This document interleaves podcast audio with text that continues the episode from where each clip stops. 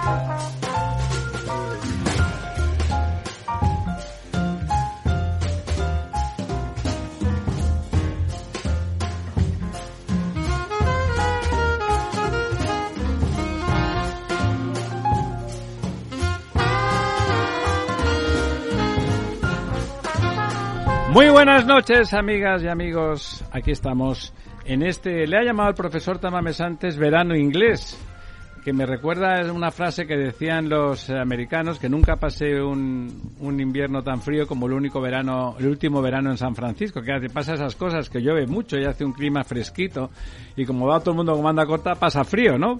Porque en invierno lo que pasa es que te abrigas y no pasas nada.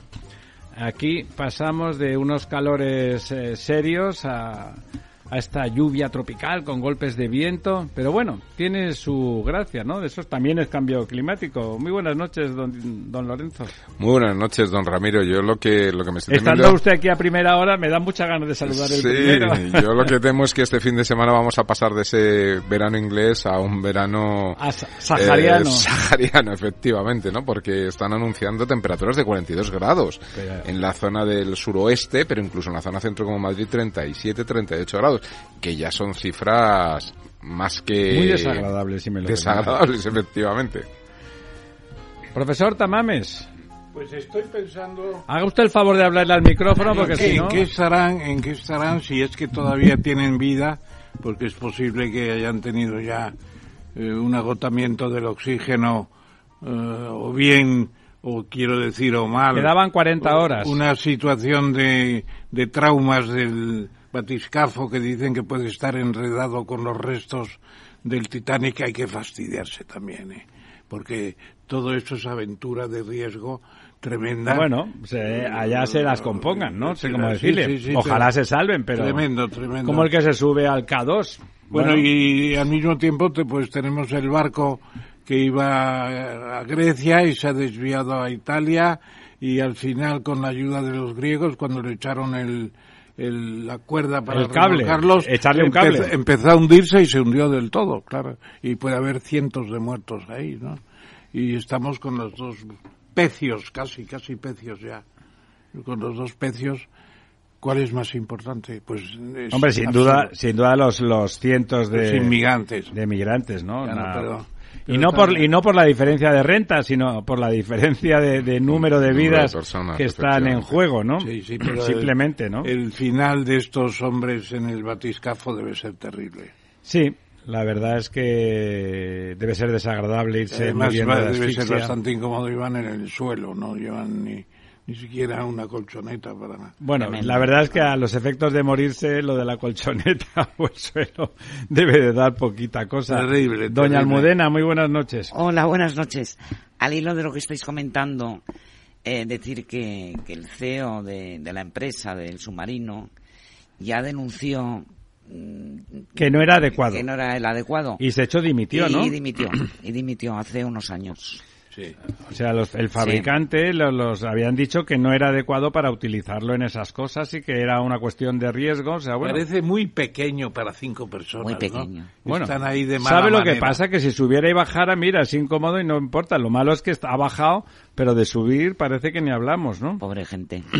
Tremendo, tremendo. Y van haciendo, han oído sonidos y... Bueno, intentando que, que, se pueda localizar a través del sonido, pero la cosa a esa profundidad... El problema es que es no, no, es metálico el submarino y por lo tanto no pueden...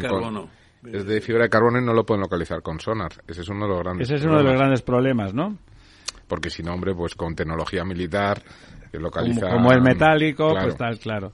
Bueno, como decía al profesor que tanto le gusta poner las cosas en teoría comparada y en contexto, es verdad, ¿no? Que si uno piensa, a mí la verdad es que no se me había ocurrido que estaban ahí esos cientos de migrantes, que ya hay, que ya hay muertos y hay muchos, muchos muertos, ¿no?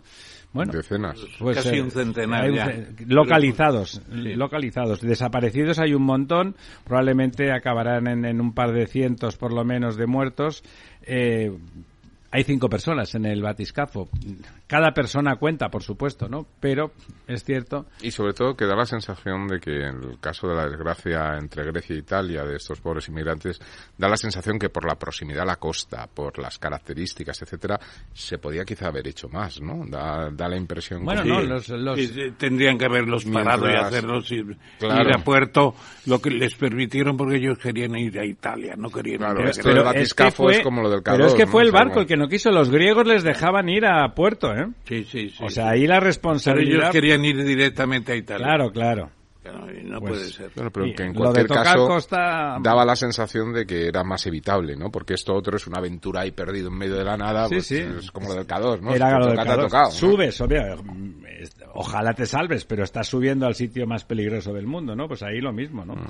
Bueno, tenemos, eh, tenemos ya a alguien al aparato. ¿A quién, quién nos ha traído? Nos ha traído una vieja amiga nuestra, que en este caso...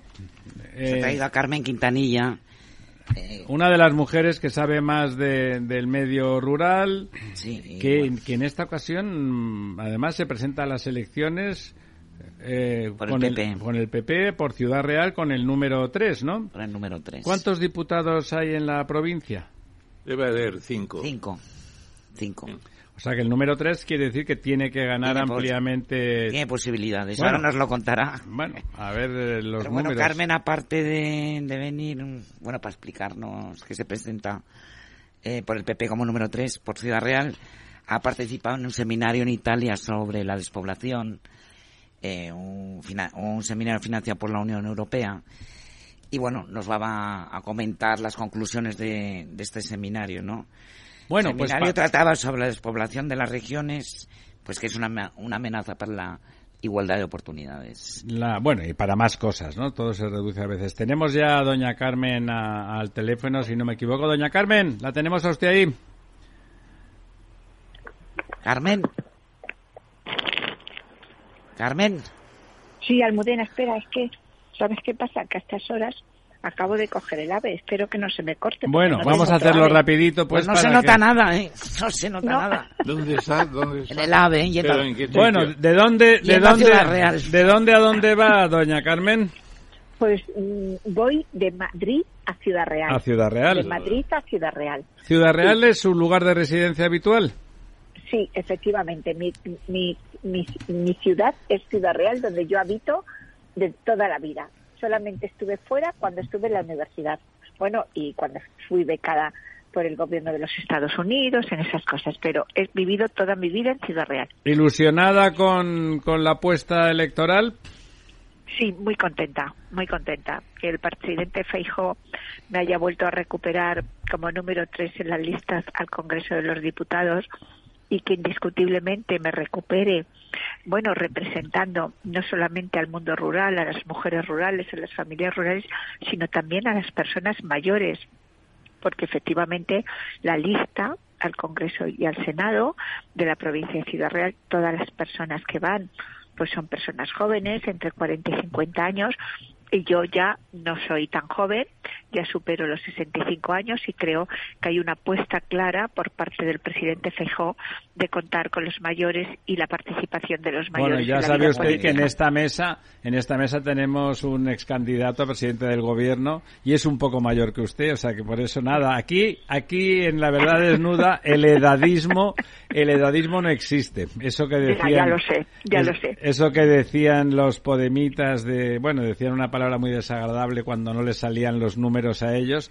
y acusaban a las personas mayores de estar en su contra, pues eso es al revés, ¿no? Hay que aprovechar la sapiencia y la energía, una energía tranquila de las personas mayores. Don Ramón le quiere decir algo. Sí, no, sobre todo no por alusiones, porque usted me menciona es por menciones.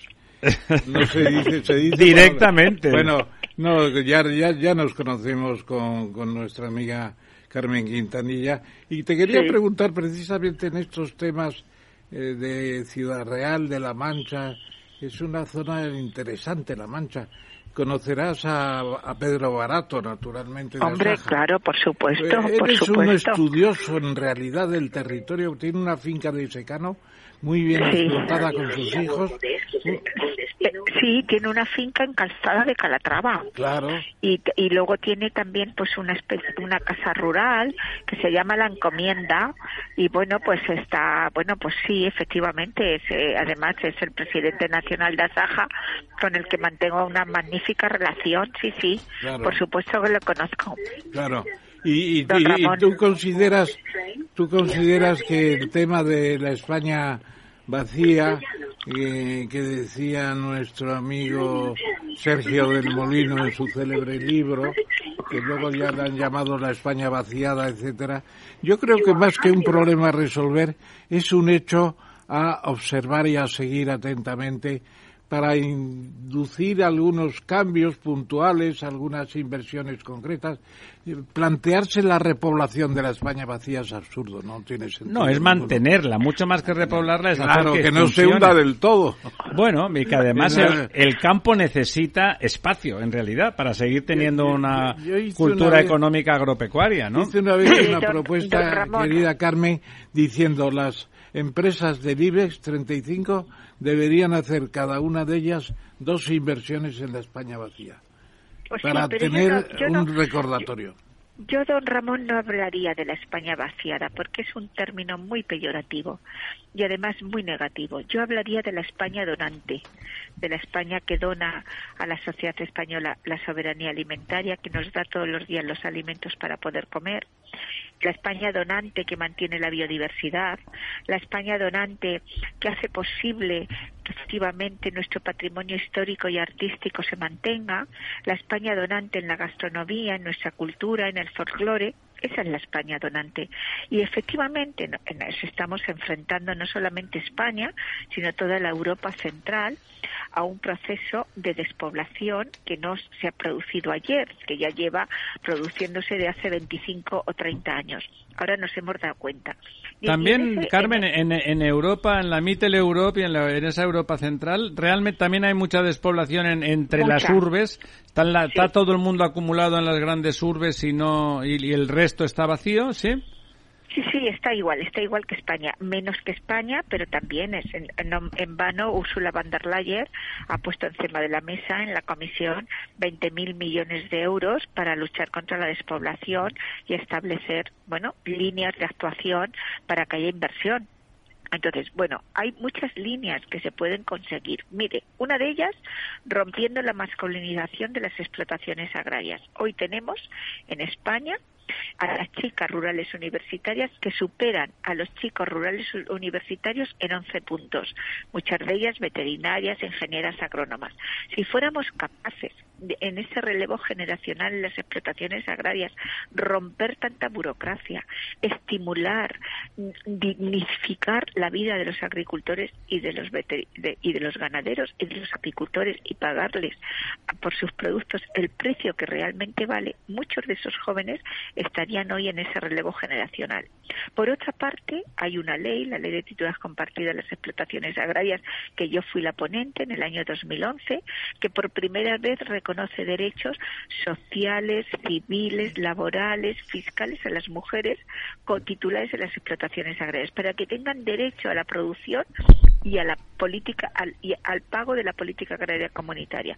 Bueno, pues esa ley que fue avanzada en su momento y que es la única ley que existe en toda Europa, no ha tenido el impulso político que tenía que tener y ahí también estamos ante referencias. Tenemos la estrategia europea de los cuidados, el medio que acaba de aprobar la Comisión Europea. El medio rural está envejecido. Hay mil pueblos en España que no tienen un solo niño de 0 a 4 años. La estrategia europea de los cuidados es una es una oportunidad para profesionalizar a las cuidadoras, que mayoritariamente son mujeres, sacarlas de un trabajo precario y dar un trabajo digno. Bueno, pues hay muchas alternativas. Hay rehabilitación de viviendas para que mucha gente ha apostado después de la pandemia una mirada en lo rural y esa rehabilitación de viviendas crea empleo, el turismo rural, el turismo. Es decir, podemos hacerlo. Lo que hay que hacer es tener ganas de hacerlo e impulsar políticamente una, dos o tres medidas de las que estoy diciendo para que esa España dorante. ¿Sabe qué pasa, doña Carmen? Que una cosa, que esto es el. La verdad es que el gobierno que hemos tenido aquí los últimos años eh, eslogans y palabras eh, estupendas, eh, muchas, pero claro, cualquier plan, tenemos aquí al profesor Tamames, cualquier plan, llevarlo a cabo, pues significa un trabajo serio, estructurarlo, diseñarlo, dotarlo de, de la cantidad de recursos adecuado, arrancarlo, ir viendo el, el, el, proceso, el, prueba y error, corregir el tiro, o sea, es un proceso laborioso y entonces desde, desde las actitudes eh, de los gobiernos salientes, la verdad es que no se, no se ha entendido que, trabajar y hacer cosas exige un esfuerzo muy grande, ¿no? No, y además, Carmen, yo creo que eh, deberíais dedicar un tiempo a lo que te voy a proponer, porque yo creo que, que España es el único país en Europa que tuvo una política de repoblación. Claro, la población cristiana con, con la invasión árabe, por así decirlo, se fue para para, para el norte, se concentró, el espacio del Duero era un espacio vacío, era tierra de nadie, y luego vienen las cartas pueblas, de la ocupación de las nuevas ciudades, de los nuevos pueblos, el derecho de presura, el repartimiento de las tierras, incluso en las órdenes religiosas, como es tu caso en Ciudad Real, con la de Calatrava, por ejemplo. Tenéis una experiencia de repoblación en España muy interesante. Hace mucho rato. Hace mucho rato. pero, pero es bueno decirlo, porque esos pueblos se crearon para ocuparlos por gente Pero fíjese que, la, que la repoblación tuvo dos procesos. Por ejemplo, en las tierras de la Corona de Aragón y en Cataluña, después cuando se expulsaron a los moriscos, en, en esas zonas se les admitió, los expulsaba Castilla y se fueron conversos o falsos conversos y están en el Penedés y todo eso. Hubo grandes repoblaciones y reconoces, reconoces incluso siglos después que racialmente ahí hay una mezcla impresionante de gente de origen eh, árabe o norteafricano, ¿no? Interesante. Doña Almudena. Hola, Carmen. Yo te quería preguntar, se habla mucho, el gobierno dice mucho, eh, vamos a evitar la despoblación, vamos a poner medidas para que España sea más verde eh, y más poblada. Pero bueno, en el campo siguen haciendo falta muchas infraestructuras para luchar contra esta despoblación. ¿Cómo está la brecha de la digitalización? Porque creo que es grande todavía, ¿verdad? Sí, sí, hay una gran brecha, sobre todo en las importantes de España, como son Castilla y León, Castilla-La Mancha. Mm, nosotros, en el gobierno de Madrid ha apostado por nosotros con una gran fortaleza y estamos haciendo el programa Preparadas, que de abril a septiembre, de, perdón, de septiembre a abril, ahora ya no sé. O sea, de higos a brevas prácticamente. Sí, bueno, pero te estamos perdiendo, Carmen. El ave. finalmente ha echado a volar. Carmen. bueno, me parece. ¿Ah? Hola. ¿Me escuchas? Ahora sí, ahora sí. ¿Me escuchas? Ahora sí. Es que llega un momento en que se corta, pero... Sí, pues hasta que llegues a Puerto Lápice es todo llanito, sin, me gusta Puerto sin túneles. en Puerto Lápice ya tienes túneles, claro.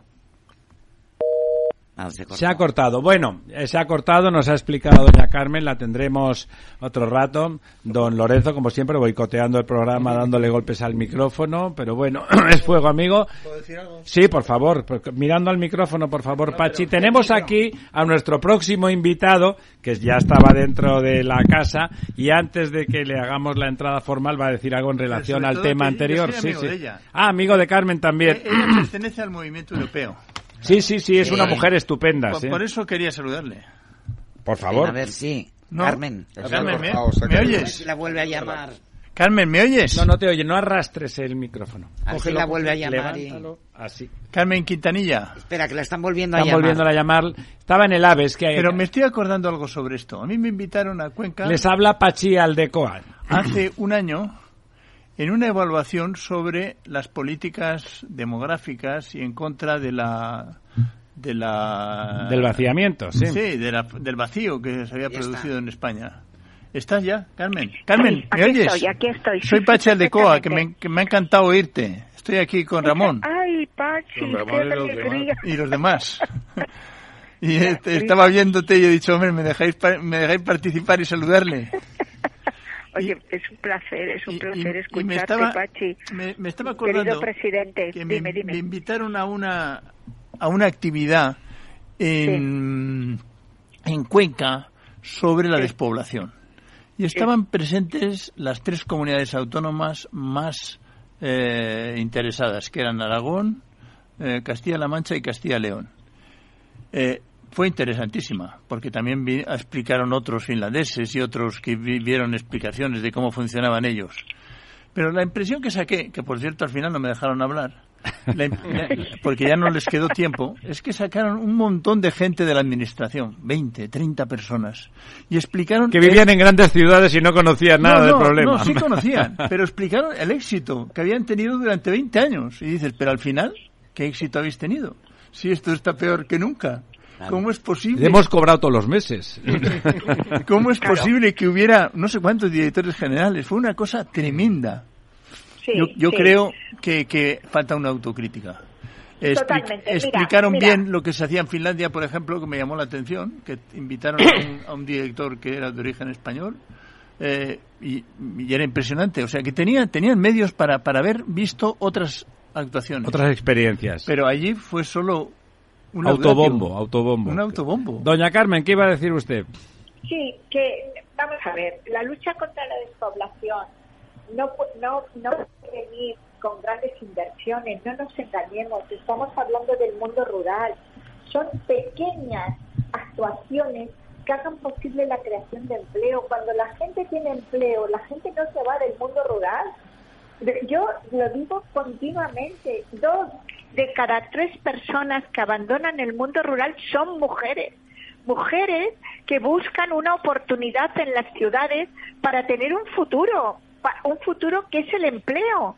Entonces, si nosotros somos capaces de, por ejemplo, un dato, Europa acaba de firmar el Pacto Verde Europeo, que yo eh, también, ese Pacto Verde Europeo, si quieren ustedes, alguna noche debatimos sobre él. Ese Pacto Verde Europeo, que hay, Es el medida- pacto verde antieuropeo, en realidad. Anti- bueno, pacto, bueno, sí, algo así. Pero Pacto Verde Europeo va a, a plantar 3.000 millones de árboles en Europa. Bueno, esa reforestación. es Bueno, esos importante. 3.000 millones de árboles en hectáreas, ¿cuánto es? Por, porque, porque no se mide por árboles, se mide por hectáreas. No lo sé. No, no, han dicho que han dicho porque- número de árboles. ellos. Sí, pero tus 3.000 millones pueden estar con un marco de 100 o con un marco de 1.000. Claro, No, y no. cuando se plantan son plantones pequeños, ¿no? Claro, claro. Bueno, Hectáreas, bien, pero mejor bueno, hectáreas. Pero, pero bueno, pero vamos a plantar. Vamos Bueno, a sí, romper. pues planta lo que vamos, vamos, cuanto más, diver- más, más verde haya, más biodiversidad tengamos, más agua tendremos. Y más, eh, otra, ¿no? Y más No, oxígeno y menos y CO2. más oxígeno, efectivamente. Romperemos la descarbonización. Entonces, Ya están Bueno, los túneles ya de, estamos con los de túneles. Puerto Lápiz. Bueno, Carmen, di... No te oímos, Carmen. no oís, claro. A- ahora sí, ahora de difícil. golpe vuelves y tal. Vale, Rem- pa- para- pa- lo siento un montón. No te preocupes, te volvemos a llamar otro día que nos encanta hablar contigo y antes de las elecciones nos comprometemos a, a que nos cuentes Ay, me encantaría. Tu me encantaría. programa- Muchas gracias. tu programa de verdad, un programa. Yo espero siempre que los políticos me cuenten qué piensan hacer con su tiempo dedicado a, a los a los votantes, ¿no? Aparte de estar allí esperando que les digan lo que tienen que votar desde la sede central del partido, que digan qué programa tienen. Yo la verdad es que creo que Carmen Quintanilla tiene planes, tiene ideas y tiene cosas que aportar al territorio que, va, que va a defender. Lo cual, pues la verdad es que no es habitual. Muchas gracias, Carmen. Volveremos contigo antes de las elecciones. Hasta pronto. Adiós, Carmen. Carmen, me alegro mucho.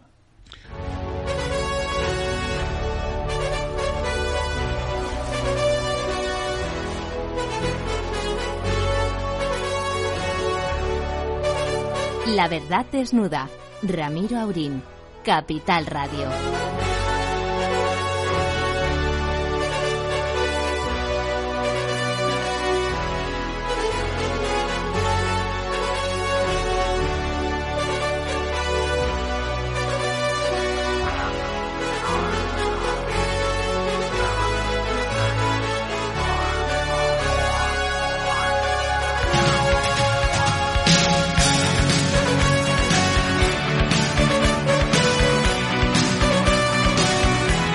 Bueno, pues aunque ya han oído ustedes que está con nosotros, hemos puesto, como ya hemos puesto muchas veces el himno de Europa, le hemos puesto una canción del grupo Europa, del grupo Europa que se llama eh, la cuenta atrás final.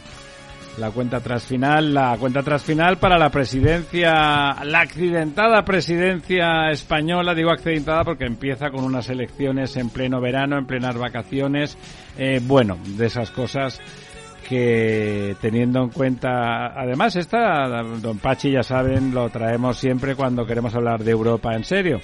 Y realmente, no porque estuviera nuestro hermoso y guapísimo presidente, sino porque la última presidencia del ciclo siempre es la más importante, ¿verdad? La primera y la última, dicen. Pues sí, eh, y además por una serie de circunstancias más, ¿no? Es importante porque las que continúan, por un lado va a ser Bélgica, que le va a tocar poco tiempo porque se inician las elecciones y por lo tanto ya la codecisión o la colegislación. Las elecciones europeas, ¿verdad? Las elecciones europeas, por lo tanto va a durar un poco eh, la, presidencia belga. Pero después viene la húngara que como es sabido es, antieuropea la presidencia es problemática y hay una propuesta en firme del Parlamento Europeo de que le quiten la presidencia porque no cumple con los eh, derechos fundamentales y después en, su, en caso de que le quiten, que será complicado, eh, viene Polonia. Luego tenemos un trío de presidencias complejas. Luego, lo que no se haga en presidencia española, hasta dentro de dos años, no, se, hará. No se hará. Hasta ya bastante iniciado, o sea, hasta, hasta el 2025. Por lo tanto, tiene un carácter singular. Y no solo por nosotros, sino por el calendario en sí. Es decir, nos toca unas circunstancias especiales. Además de eso, hombre, se ha enfocado especialmente en el ámbito de la gestión. Eh, lleva la presidencia española preparando durante dos años con un montón de expertos, con las delegaciones de, ministerio en los distintos países, eh, con la comisión, han ido preparando la presidencia con un calendario que venía a recoger cuestiones especialmente de gestión. Hay unos 200 expedientes que le tocan a España. Y hay algunos expedientes importantes, pero sobre todo a mi juicio, más importante que la lógica de la gestión es la lógica política, en donde a nosotros nos corresponde la eh, nos corresponde la cumbre Europa América Latina, la cumbre Mediterránea, nos va a corresponder en Granada, creo que es el 5 y 6 de octubre, la, la alianza, eh, la estrategia eh, la estrategia abierta, la estrategia nueva que, es, que se va a, definir. Y además, pues será un español, será Borrell el que la presente. Estrategia de, hacia el exterior, quiere sí, decir. Sí, la, estrategia exterior eh, abierta, que hay una redefinición. Eh, y hay está el tema de, de, la, de, la, de las migraciones. Es decir, hay un conjunto de temas políticos de enorme envergadura. Entonces, desde mi punto de vista, para que eso funcione, pues tiene que haber un cierto acuerdo entre los dos gobiernos o entre los dos gobiernos. Entre los dos grandes partidos. Entre los dos grandes partidos que posiblemente sean dos gobiernos. Sean dos gobiernos. Y por lo tanto, hombre, eh, se acaban de presentar el día 15 las. Perdón. Se habían presentado el día 15 las prioridades de la presidencia española, que además han sido muy generales no hubiera habido ninguna dificultad y todavía creo que hay posibilidades de que, de que se acuerden expresamente entre los dos partidos. Entre nosotros, a mí me parece mucho más fácil que si gobierna el señor Feijó, ya no digo su partido, pero el perfil personal del señor Feijó acuerde cosas con el PP, con el PSOE, que viene de tener preparando durante esos dos años la, presidencia, que al revés, el carácter más autárquico del actual presidente hace que desprecie, de hecho medio insulta al señor Feijó y al revés yo creo que sería más operativo. Don Ramón levanta el dedito. Sí, levanto el dedito. Diga usted. Porque lo que quería preguntarle aquí al experto Pachi Aldecoa, experto en cuestiones europeas, eh, profesor... Eh, Monet como tú, de de 30 años. Como yo, exactamente, de la Unión Europea, no de Monet. Pero se dice que la presidencia semestral ya no tiene la importancia que tenía antes, porque ahora tenemos un presidente del Consejo que puede estar hasta cinco años y marcar una política, aunque no se esté, yo lo encuentro un poco sosaina, no le encuentro gracia. ¿Cómo se llama Charlie? Eh, Michel. Michel. Sí, no le encuentro mucha gracia ni mucha imaginación, pero no cabe duda de que ahí están los asuntos más importantes de la Unión Europea, las relaciones comerciales con China, por ejemplo, es un tema muy importante, el tema de Ucrania, no digamos, cuánto nos estamos gastando en Ucrania que es una cifra que discutíamos tú y yo ayer por teléfono, y luego... Salió el carácter manresano del profesor. Los presupuestos europeos que van a subir un, un, huevo. Bueno, no mucho, porque es el marco financiero plurianual. el país hoy lo explica muy mal. Sí, lo explica mal, pero habla de 66 mil millones. Claro, pero, pero es en el marco financiero plurianual. Por la guerra de Ucrania. No, no es por la guerra de Ucrania, es por la reconstrucción. Es para... por la ah. guerra de Ucrania y la subida de Es nuestro experto, a él los expertos se los pasa por el arco del triunfo. No, no, y la subida de tipos. O sea... Es para la reconstrucción, que no es para la guerra. La presencia española va a ser tan notable, sobre todo cuando el señor Sánchez va a ir por allí un poco de paso, como quien dice, porque está predicando en su parroquia? Vamos a ver, me has preguntado muchas cosas. Voy a intentar la más, creo que la más importante, que es la última. O una detrás de otra, don Pachi, no, se Los proyectos de estrella de España. Se me va a olvidar. Eh, hay un problema, hay un problema real, que nadie quiere entrar, que es que eh, es, es la primera vez, yo creo, que desde el principio de la presidencia mm, hay cambios políticos. Porque en el caso francés, que ponen como precedente, fue al final, fue el mes de junio, en, el, último... Quedaba nada, eh, Y no sé si hay algún otro caso, pero creo que desde el principio no. En ese sentido, tiene que haber un acuerdo político. Yo no tengo la menor duda. Que es lo razonable, es lo razonable. Un acuerdo político. Y además, las distancias en el tema europeo son mínimas. Si habéis estudiado los cuatro puntos que ha presentado el día 15 el presidente, yo no creo que hay serán matices. A mí hasta no se me ocurren exactamente cuáles serían los matices. No tiene por qué. Bueno, como las propuestas están poco matizadas, los matices son difíciles de matizar. Explica los cuatro puntos. Pues no los tengo delante. Pero, pero grosso modo. Pero eh, es que le han dado un, un, nombre distinto al que tenían en las conversaciones anteriores. Que es, el primero le llaman industrialización. Eh, aunque son más cosas. Eh, el segundo le llaman, pero... Cuando hablan de industrialización se deben de referir a la relocalización de la industria en Europa, ¿verdad?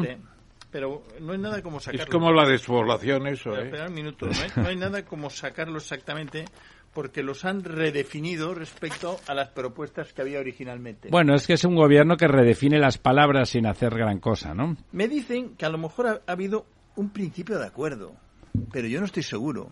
Y que por eso veréis que es muy poco político los cuatro puntos. Bueno, eso es, eso es inteligente. ¿Dónde los habré dejado? Eh... No se preocupe, Pachi, comente lo que tenga previsto. Mm, con las prisas, creo que me he dejado el texto. No te preocupes. El texto eh, son cuatro puntos. Eh, el que más importancia le he dado yo, que es el cuarto, es el de la profundización de la unidad europea. Que es el más importante. Que es el más importante y que estoy seguro que el PP no tiene un problema con, con ese punto. Y viéndolo esta mañana, yo creo que con ningún punto tendría. Eh, se han manejado. El, lo que han presentado ahora es distinto a los textos anteriores. Es un texto mucho más general. Más neutral, ¿no? El que ha presentado el martes. Pero claro, se deja algunos temas gordos que sí. Es decir, han presentado una propuesta más bien de gestión. Pero la presidencia española no es solo de gestión, tiene que tener un impulso político. Y concretamente en los temas que, que, que, he resaltado, pues tienen impulso, exigen impulso político, exige el consenso en los grandes partidos. Iberoamérica, por ejemplo. Pues eh, dice de pasada, pero no hace propuestas concretas. O sea, no entramos en el Mercosur. ¿O no nos meten en el Mercosur? Vamos a ver, creo que lo cita de pasada, como el acuerdo de México y Chile pero no dice qué hay que hacer para conseguir eso. Pero, por ejemplo, en ese tema no hay problemas con, entre los grandes partidos. Bueno, llevan 20 años negociando con el Mercosur. Bueno, pero el problema no es español, el problema es, francés, como tú bien sabes, o de otros países. Pues eh, pero, pero ahí hay muchas propuestas imaginativas que no se han sacado de encima de la mesa. Yo he estado casualmente en, en, en Montevideo hace un mes con eh, la Fundación Europa América Latina. Ah, sí, te llamamos por teléfono. Ah, estaba allí, estaba allí. Y tampoco vi que había propuestas innovadoras. No. Y estábamos 40 expertos o 50. Sobre todo los latinos, que a lo mejor no podría hablar así. Lo único que pedían es dinero. Ya, pedían dinero y punto, ¿no? y lo demás era... Les importa un bledo. Mm, cuando pero existe la integración latinoamericana realmente. Es que no existe. No no pero hay algunas cosas nuevas que yo no he tenido oportunidad de estudiar pero por ejemplo el encuentro ese de América del Sur es interesantísimo el que ha sido la semana pasada. ¿El? El encuentro de América del Sur entre, ah, sí, para meternos las carnes y los granos y los aceites del Mercosur en Europa. Aprovechando que en Europa decimos que no queremos hacer nada. No lo he estudiado a fondo, no, pero ha habido un acuerdo más bien de tipo político. La, semana pasada, que aquí ha salido muy poco en la prensa. A mí me han mandado una nota del Mercurio esta mañana y no me ha dado tiempo de leerla. Pero es decir, que, que hay un deseo por parte de algunos presidentes de sacarle esto partido, yo no tengo la menor duda. Y que tenemos que hacer propuestas imaginativas eh, y que eh, la, cumbre, la cumbre le va a corresponder a nuestro presidente. Pero al mismo tiempo, el presidente de gobierno en el actual formato de cumbres no pinta nada. hablo quizá demasiado coloquialmente. No, no es así, no, no, no. Ah, dice usted la verdad, ¿no? Pinta muy poco. Claro. Eh, es muy simbólico. Se, dice también lo que decía don Ramón antes es que es verdad que el carácter del presidente de turno tiene un barniz muy simbólico, ¿no? Bueno, tú has empezado diciendo eso. No tiene nada que ver el sistema actual con el sistema anterior, donde tuvimos la presidencia de Solves o la presidencia, la primera o la, incluso la tercera, eh, la, del PP. Eh, eh, entonces eran antes de, la reforma del Tratado de Lisboa, donde las presidencias tenían mucho peso. Ahora hay un presidente, a pesar de que coincido contigo que el presidente tampoco es muy lucido, tampoco tiene se me va. Tampoco tiene especial empuje. Pero, pero en la estructura de las se, funcionarizan. Es que la Unión Europea es tan funcionarial que a la que te descuidas te conviertes en un burócrata, ¿no?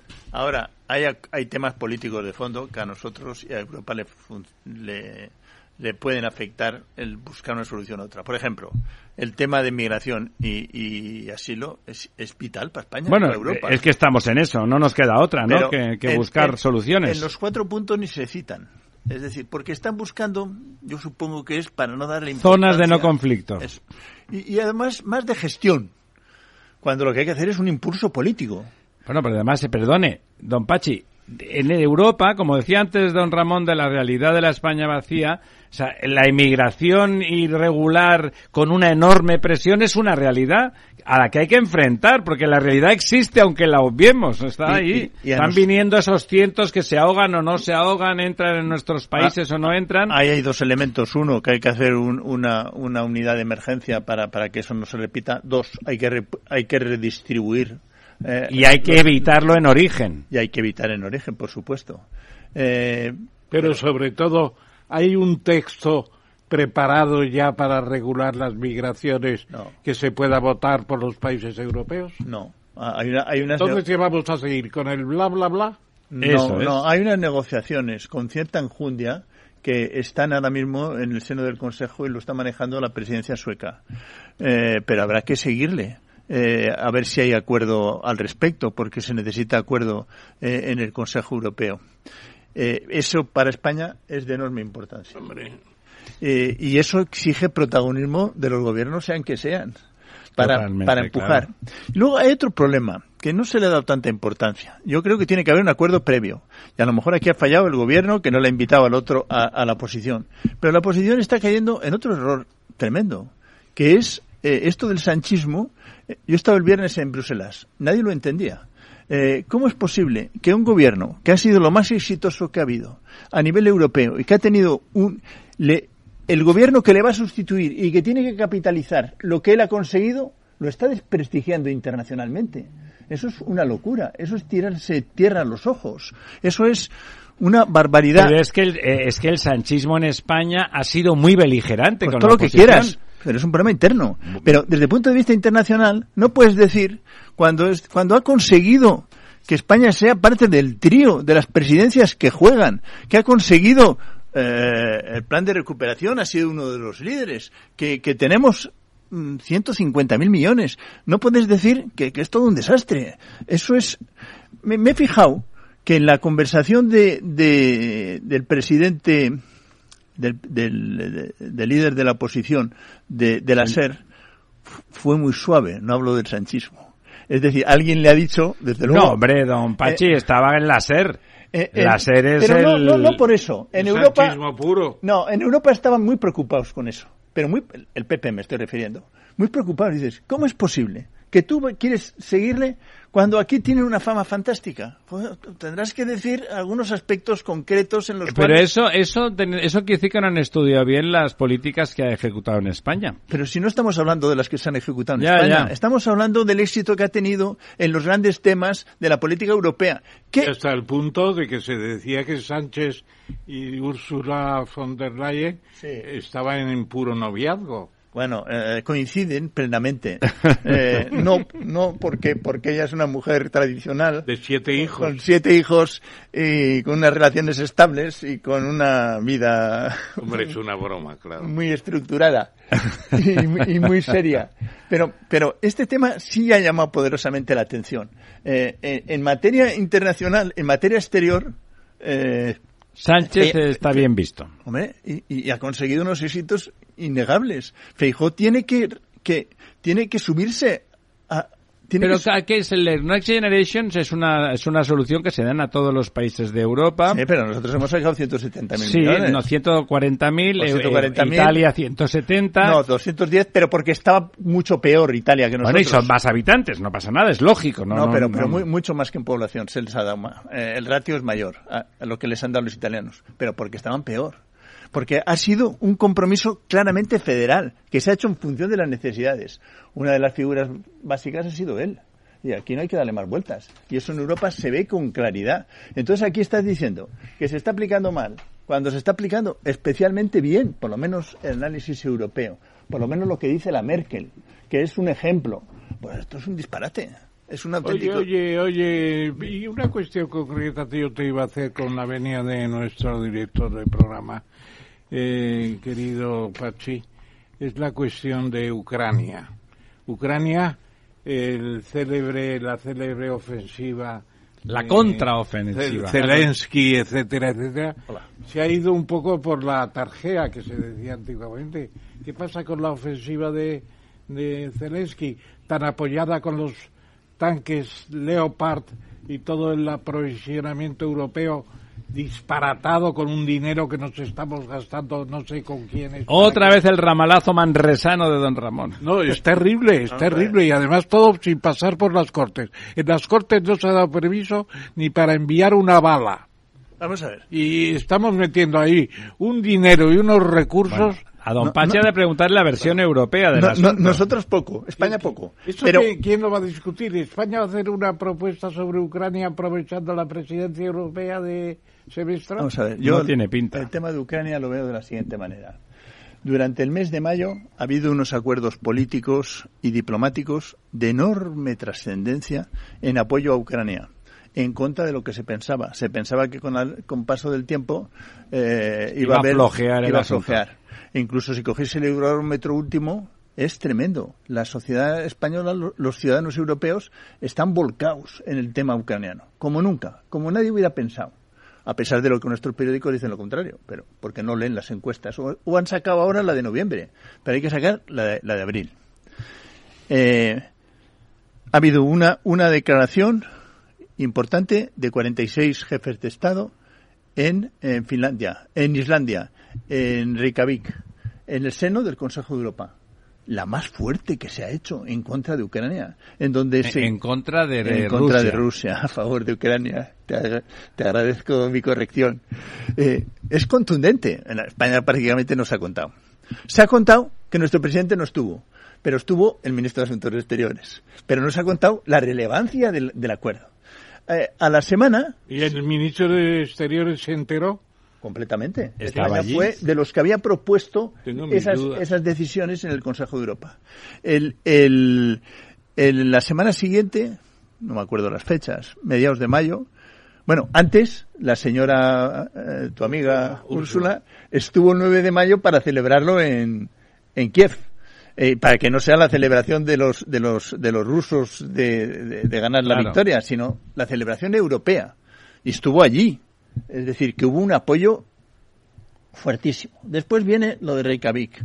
Después viene eh, el acuerdo de Moldavia, donde otra vez están Perdona, el acuerdo de Reykjavik, además de carácter simbólico, como señalas, al que le doy su importancia, tiene carácter económico. Sí. No, y- no, económico no, jurídico. Jurídico y en donde, simbólico. en donde plantean eh, crear un, un registro de daños para reclamarle jurídicamente a, a- es decir, eh, poner en marcha una maquinaria propia del Consejo de Crímenes Europa. de lesa humanidad y de Sí. inmateriales y humanos y, materiales. y- y un registro de todos los daños que han hecho, para empezar a reclamar en algún momento.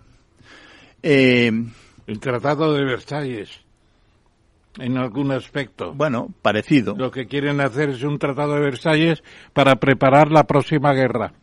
Bueno, para Porque evitarla. habrá un Hitler que saldrá por ahí. Para evitarla. El primer- Hitler ya, lo- ya está y se llama Putin. Pues seguramente. Se parece. Bueno, es otra cosa. ¿no? Don Pachi, sigamos, sí, más, más gestos. que ha. Moldavia, en Chisinau, bueno, a 20 kilómetros de Chisinau, en un castillo, se reúnen otra vez 46 jefes de Estado. En este caso falló el, el turco, pero fue su ministro, pues porque estaba recién hechas las elecciones, sino, pero que 46 jefes de Estado vuelvan a plantear, bueno, dos cosas. Una, a Moldavia que no le toquen, cuando está perfectamente amenazada, y le dan ayudas concretas. Eh, los 46, es ¿Hay decir, compromiso con Moldavia también? completo. La- a través de la Comunidad Política Europea, que es una organización nueva que, como sabéis, se crea en presidencia checa. Se de- eh, la criticamos mucho, yo el primero, eh, porque era una idea de Macron que no parecía que iba a ir a ningún lado, pero la primera reunión fue en, en- en Chequia. La ¿Qué se- diferencia tiene esa, esa, ¿cómo le ha llamado? Comunidad Política La comunidad Europea. política respecto Es de una- la Unión Europea. es otra cosa. Es una comunidad de carácter confederal. Además, Macron lo explicaba bien en ese sentido. Es decir, no hay cesión de soberanía ninguna. Las decisiones son intergubernamentales y se toman por unanimidad. Pero ha habido una primera reunión, ha habido una segunda en Chisinau, donde han tratado temas de energía, de conectividad. Es decir, lo- los del este quieren ya cómo van a ir sus carreteras. Otra cosa es luego cómo las pagan. Pero ya empiezan a haber grupos de trabajo en esa dirección. Es decir, eh, y estuvieron Dan impulso político. Es una, es una, Impulso político. Es una asociación, digamos, que, u- que una produce impulso político. Pero claro, ¿No, no es un residuo de lo que tuvo ocurrencia a Mitterrand de Sí, hacer una confederación sí. europea y Sí. convocó a 100 europeos para Sí. hacer... Ahí Eh, estuve es- yo, ahí Ah, estuve eso yo. no sabía. Sí, pues es lo estuve- mismo que lo han resucitado ahora. Y, pues, pero Ya le gusta más al profesor porque no, hombre, él pero estuvo es que ahí. fue una buena idea. Claro, y- claro. Porque ahí están todos los países. Había un tal. Ramón todos, Tamames, un todos. gran tipo. No, oye, Pero- pero, pero, la diferencia es que eso fue una especie de, de think tank, de, de, de- fantástico. personas, eran pero personas. se lo cargó Havel. Havel se ser, lo cargó y Mitterrand se quedó con las ganas. Ya puede ser, pero Macron, ahora son por los, Macron. son los 46 primeros ministros, incluido el británico, incluido el noruego. Mira, Claro, Incluido claro. estos- Incluir el al británico, a pesar de que los británicos actuales Bueno, o sea, son manifiestamente mejorables, pero, pero sigue siendo una pero, gran pero nación. la siguiente reunión es, es, es en Granada y la siguiente es en Londres y la siguiente, acabo de verlo esta mañana, es en Serbia. ¿Cada Que- cuánto tiempo? Seis meses. Seis meses. que se veían cara a cara los los joder, perdonar, que, se- que se veían cara a cara los seis, los, los 46 presidentes. Es muy importante, estoy de acuerdo. Eso es la pena. El contacto físico es mucho mejor Nos que la tenéis que invitar a los 100 fundadores que fuimos. Mitterrand. Mitterrand. Invitarlos. Eh, es Por lo menos a uno que yo No. me conozco. Mo- Mo- Ma- Macron ha resucitado esa idea. Es muy mitterranista Macron a su bueno, manera. eh, Ya, ya quisiera. Lo hizo posiblemente para otras, para salvar el que no se comprometió con la reforma de los tratados con la convención. Entonces inventó algo. Pero resulta que eso se han reunido y empiezan a funcionar. Es que huele a rescatar soberanía nacional. Bueno, es. Pero vamos a ver, aquí hay dos niveles. Uno, la Comunidad Europea que es federal y otra que es confederal. Él tuvo buen cuidado de decir una organización de carácter confederal. Lo dijo siete veces. Yo estuve, eso lo dijo el día 9 de mayo, en, en la- el final de la conferencia sobre el futuro de Europa, y él eh, lo explicó bien. En ningún momento explicó que la Unión Europea era soberanía compartida y era federal. No. Pero al decir que el otro era confederal y se que era distinto, las- estaba dando por hecho todo se entiende todo, que se diría estaba dando José por hecho que el otro era federal. Y concretamente que hablaron también la presidenta de, de la Asamblea y la presidenta de la Comisión, hablaron de la Federación Europea a la que vamos. Él no, porque él estaba en la mitad de las elecciones. Eh, para él es un tema delicado. Pero sin embargo, fue una propuesta francesa que está teniendo éxito y que España tiene que darle continuidad eh, en, en la Alhambra, en Claro. Granada. Y que todo tendrá- lo que de todas Ahí- formas ahí- a mí sabes qué pasa Eh, las cosas que funcionan funcionan número uno y por lo tanto hay que darle el visto bueno número dos en, Europa y sobre todo viniendo de Francia que es un gran país pero son muy nacionalistas muy nacionalistas.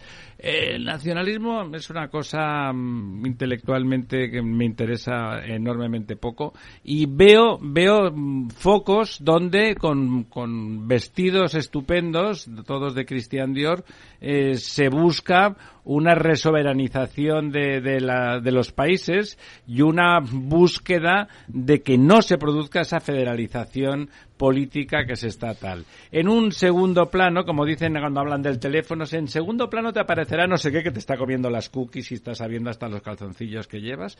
Pues ahí veo, veo esos movimientos que además si el origen es francés, que es lo más nacionalista de Europa, eh, veo un afán de re- renacionalizar, recuperar soberanías. Yo creo que son dos, dos cosas distintas. Sí, es que a ver lo que pasa, que la cosa política, la más política, lo llevo a una cosa confederal que tenga que ser por unanimidad y ya no estoy cediendo más soberanía política. Pero- Cedo la económica, hablamos de, Oye, del pero negocio, para, ¿no? para, para que los es un posible oyentes- punto de vista. Los Es un oyentes posible que están in- intentando yo, yo estoy en otro. Luego ahora los, lo cuentas. los oyentes que intentan seguirnos, facilitarles la cosa. Ahí en esa en esa nueva creación europea. Comunidad Política Europea. Ha habido dos reuniones. Están Moldavia, los del Cáucaso y los antiguos de Yugoslavia que todavía no están Claro, en son Europa. cuarenta y pico. los de del hecho. Cáucaso. 46. todos. Y está Noruega y está hasta, Sí, sí, Eh, claro. eh, Todos, toda Europa. hasta, EFTA. Liechtenstein. hasta Sí, está, claro. Está- Y están Rusia. todos. Y todos sus- la confederación de Mitterrand. Y Están todos todos sus- menos Rusia y Bielorrusia. Todos los europeos. Claro, claro. Los mismos que habían estado prácticamente en Reykjavik, que son los del Consejo de Europa. Pero en dos foros distintos, con un mes de diferencia. Y, ¿Y con quién es el presidente de eso ahora? El presidente ha ¿De sido Europa? el que ha ejercido la presidencia ha sido el sueco. ¿Quién? El, sueco. Ah, El mismo que el de la presidencia europea, digamos. Pero no debe estar claro cara al futuro. En el caso español no está claro quién va a presidir. Eh, yo creo que es un tema todavía Ya. abierto. Eh, porque a su vez los que no pertenecen a la Unión Europea no quieren. Que siempre sea el de la Unión Europea, claro. Claro, Tendría que ser diferente. Tendría que ser diferente. O por lo menos a ratos. A lo mejor lo he dicho mal. En Moldavia, a lo mejor fue el moldavo, o la moldava, creo que es una De primera. hecho, que sea el anfitrión hasta Ah, tiene claro, su lógica, ¿no? Tu- Creo, creo que fue así. Tuvo mucha rele- relevancia la presidenta de... Hombre, muchísima, porque además ellos están en una situación muy complicada. Tienen a los rusos en, en- Niestre, ¿cómo se llama Ni- esto? Niestria, Eh, eh, Niestria. En la frontera, Detrás ¿eh? del río Niestre, eh, a, a- a- Dentro a del trein- país. a 30 kilómetros. Luego, para ellos era clave eh, esa, esa situación. Pero además, no solo se habló de su situación, sino que de hecho, al estar ahí los 46, coño, les- es decirles, aquí estamos. Sí, sí, están dando un soporte. Un soporte total. Y luego hicieron grupos de trabajo. Total, no sé, pero un soporte. Importante, importante. Eh, y luego hicieron grupos de trabajo para temas, por ejemplo, de conectividad, que yo no me había enterado hasta hace poco, me lo ha visto uno de mis colaboradores, eh, que quieren ya programar las, las siguientes autopistas para quedar vinculados a Europa los países de los Balcanes, por ejemplo. Hombre, nosotros los españoles sabemos que esa reconstrucción de la red de comunicaciones que se produjo en, a partir del 85 es muy importante. Las redes ¿eh? que se lo digan a Florentino. a Florentino y a, Pepe Gómez, el de Valdegombín. O sea, ese es... las redes transeuropeas que, que entonces es, se, es muy importante. Bueno, eh, llegan las 11 e invitamos a Don Pachi a quedarse. Eh, tenemos también ya con nosotros sentadito a la diestra del hijo y a la siniestra del padre, lo digo porque don Ramón eh, ahí lo tiene la siniestra, a don Juan Carlos Girauta. Don Juan Carlos, ¿cómo estamos? Muy bien, muchas gracias. eh, antes, como, como teníamos una cosa preparada, pero estamos aquí en plan comunión franciscana, vamos a, vamos a ponerle lo que teníamos para don Juan Carlos.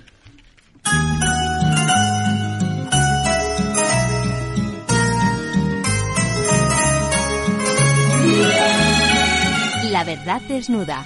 Ramiro Aurín. Capital Radio. Gitano payo pudo ser un aristócrata que ayer perdió su cetro de oro y su corona. Camina sobre el bien y el mal con la cadencia de su vals, mitad juicio y mitad mueca burlona. Tío Alberto,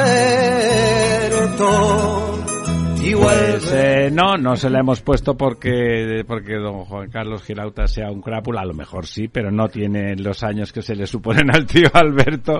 Todos queríamos ser tío Alberto de jovencito. Se la hemos puesto porque él toca y canta, la, toca la guitarra y canta, y parece ser que Serrat es su, bueno, uno de sus artistas preferidos. Pues sí, sí, y como, y como todo pasa, pues eh, ya se ha retirado, o sea que... Y además nació en el Mediterráneo. Nació en el Mediterráneo, concretamente nació en el Poble Sec de Barcelona.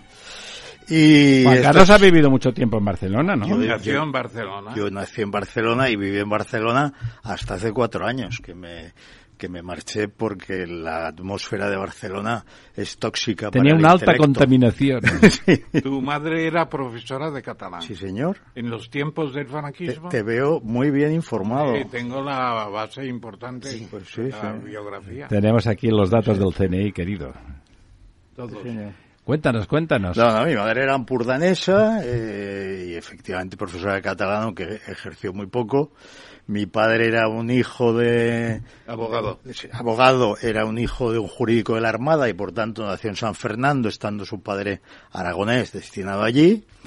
Y eh, fue siguiendo de niño, pues, eh, con su familia al gobierno de la República.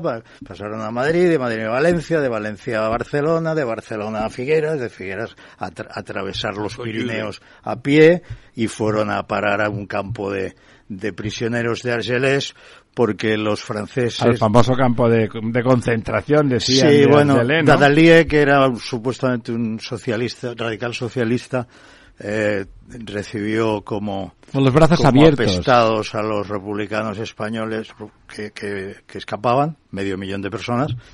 Eso sí, les, les eh, daba vía libre si se querían volver a España, que es lo que hicieron a pesar o a la legión extranjera. Por la legión extranjera efectivamente.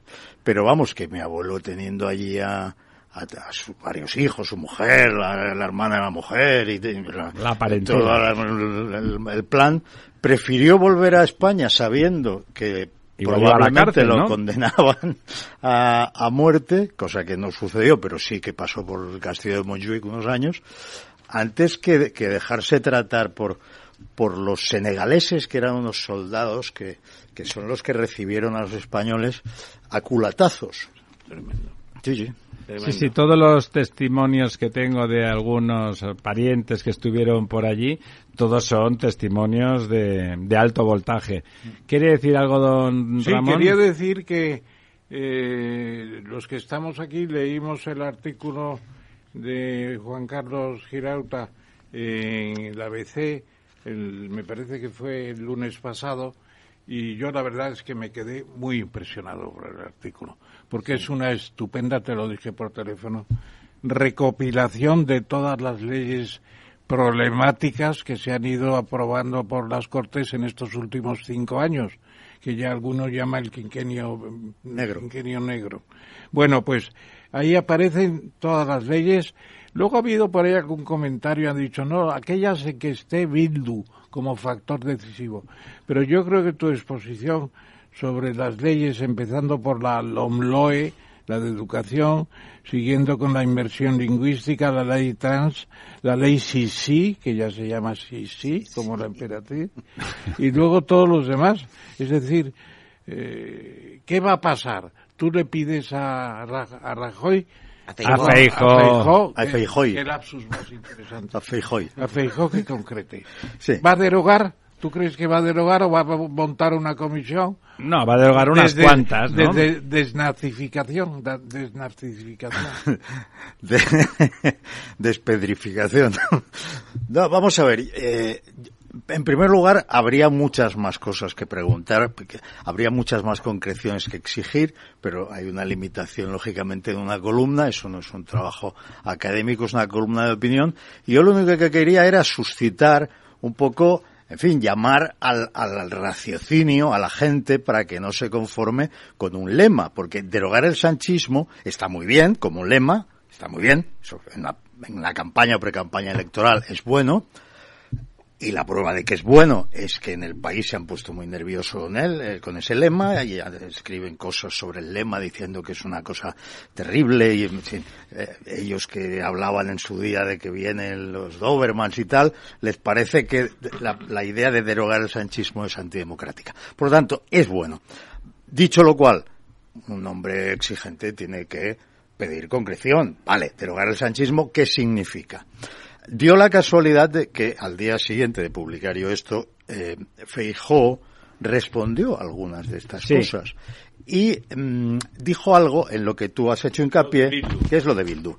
Esto eh, ni siquiera era un compromiso de derogar todo aquello en lo que Bildu hubiera contribuido, sino revisar aquello en lo que Bildu hubiera contribuido, lo cual es un poco demagógico a mi modo de ver, porque si Bildu ha votado una cosa referente a la, yo que sé, a la conservación de las lagunas, pues a lo mejor hay que derogarla.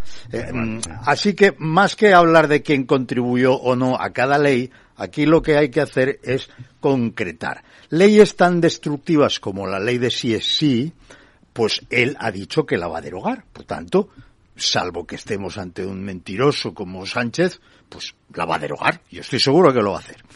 Ha dicho que la malversación no solo la va a, llevar al, tipo en el que estaba, sino que la va a penalizar más. ¿Y sedición? Bueno, yo no he oído que él hable de la sedición, lo cual a lo mejor es un problema solo mío ¿eh? Que decir, no aseguro en este momento que. Ahora, me parece de sentido común que cualquier gobierno. Tiene que tener una ley de sedición, ¿no? Una tiene que tenerla, ¿no? Es una desprotección de la, del Estado que no se permite nadie en, en, Europa.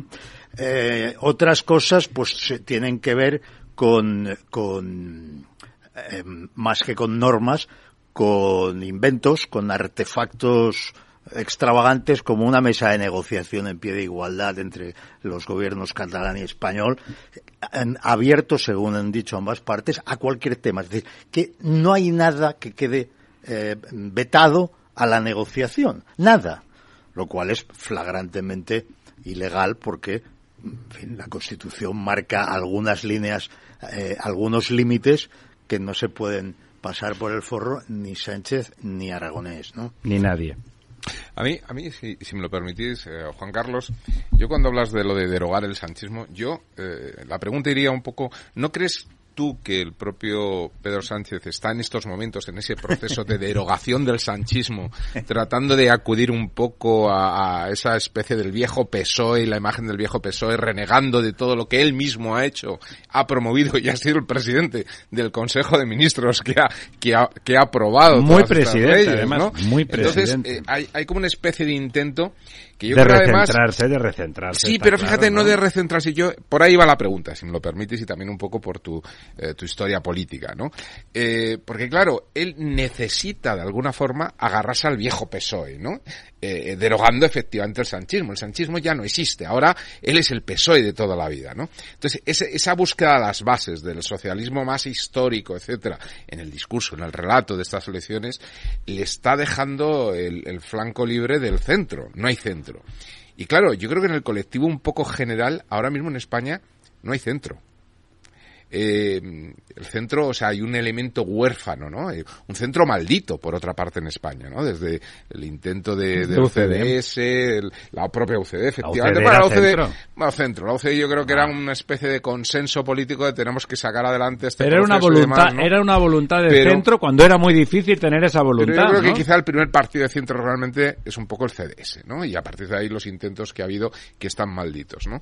¿No crees, no crees, dó- dónde estará, dónde estará centro? Es que lo que dice Lorenzo es muy importante, porque lo que está haciendo San- eh, Sánchez. Sánchez es depurarse él mismo y hacer un... No, políticamente es, es una Sí, maniobra... depurarse, pero quedarse de Acabar con- presidente. es que es su única salida. Con suma. La suma esa es una cosa que no puede llevar en Sumar, el segundo sí. mandato, si quieres, de- o tercer mandato ya, claro. Y está depurando y dando la razón a, a, a quién, a Virgilio con su libro. Zapatero, Virgilio Zapatero. Virgilio Zapatero ayer por la tarde, ¿no? Era una cosa impresionante. Y yo creo que está haciendo eso, tienes razón. Y está depurando su partido para ganar las elecciones. Bueno, es que vamos a ver. Tendría gracia que a estas alturas las ganara. tendría desgracia, pero bueno. Es La que. Sánchez es un es un ser proteico, como aquellos personajes de la mitología que se convierten en cualquier cosa y ante la ante la opinión pública él ha conseguido hacer verdaderos verdaderos milagros de cambio de, De imagen contorsión, y sí. de contorsión que además los hace sin ninguna vergüenza porque cuenta con algo que en parte es verdad que es que el ciudadano tiene una memoria de, De pez sí. o de mosquito. No, no, de pez de seis segundos, sí, como, Entonces, Dorín, ¿verdad? Claro, es decir, que yo recuerdo el- la- en, en- en unas, en, en una campaña electoral a Sánchez afirmando, hablo de la última, ¿eh? La última. Claro, esto ahora La parece mentira. pasado, sí. La- no, no, no, no, la última del general. Vale. La última, las últimas generales. En el gran debate, él dijo que iba a controlar que en TV3 no se manipulara ideológicamente que iba a controlar que no se que no hubiera inmersión lingüística. Es decir, dijo una serie de cosas Que hizo lo que contrario. le faltó tiempo para hacer lo contrario. Antes de 24 horas después de las elecciones y sin que hubiera pasado por el rey, es decir, sin que el rey hubiera designado un candidato, ¿eh?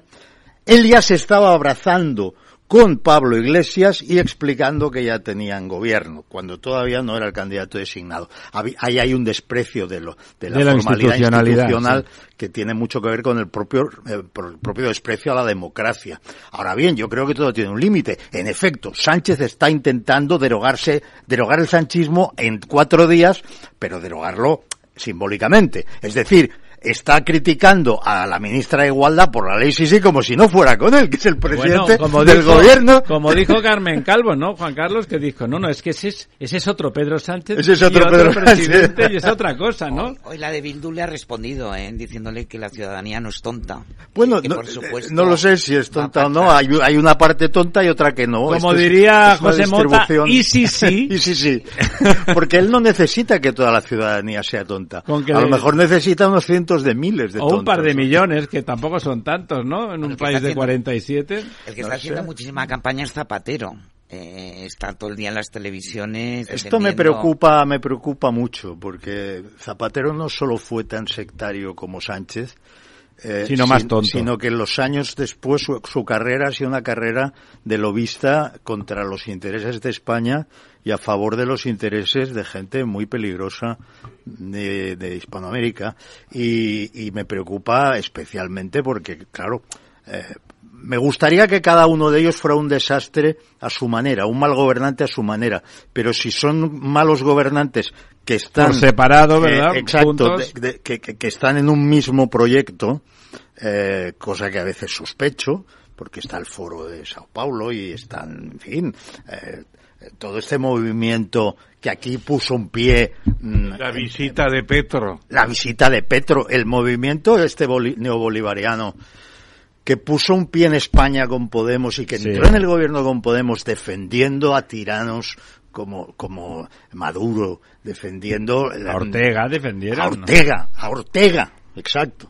Eh, eh, entonces es, es, mm, bueno, mm, va a poder él engañar a la gente de modo que olviden toda la retaíla de, de, la gente no, no, ha, leído a Fidel pero Fidel decía está escrito y lo publicaba más Fidel otra cosa no pero él decía lo que pensaba con un par no o sea no es un hombre que engañara a nadie decía decía hay que utilizar la tonta democracia para acabar con ellos. Podría haber dedicado unas palabras al barón von Humboldt cuando estuvo en el virreinato de la Nueva Granada de donde procedía él, el propio, el propio, ¿cómo se llama? Eh, colombiano ah, Petro. Petro sí. Procede del virreinato de la Nueva Granada, que era lo más excelso de la América española.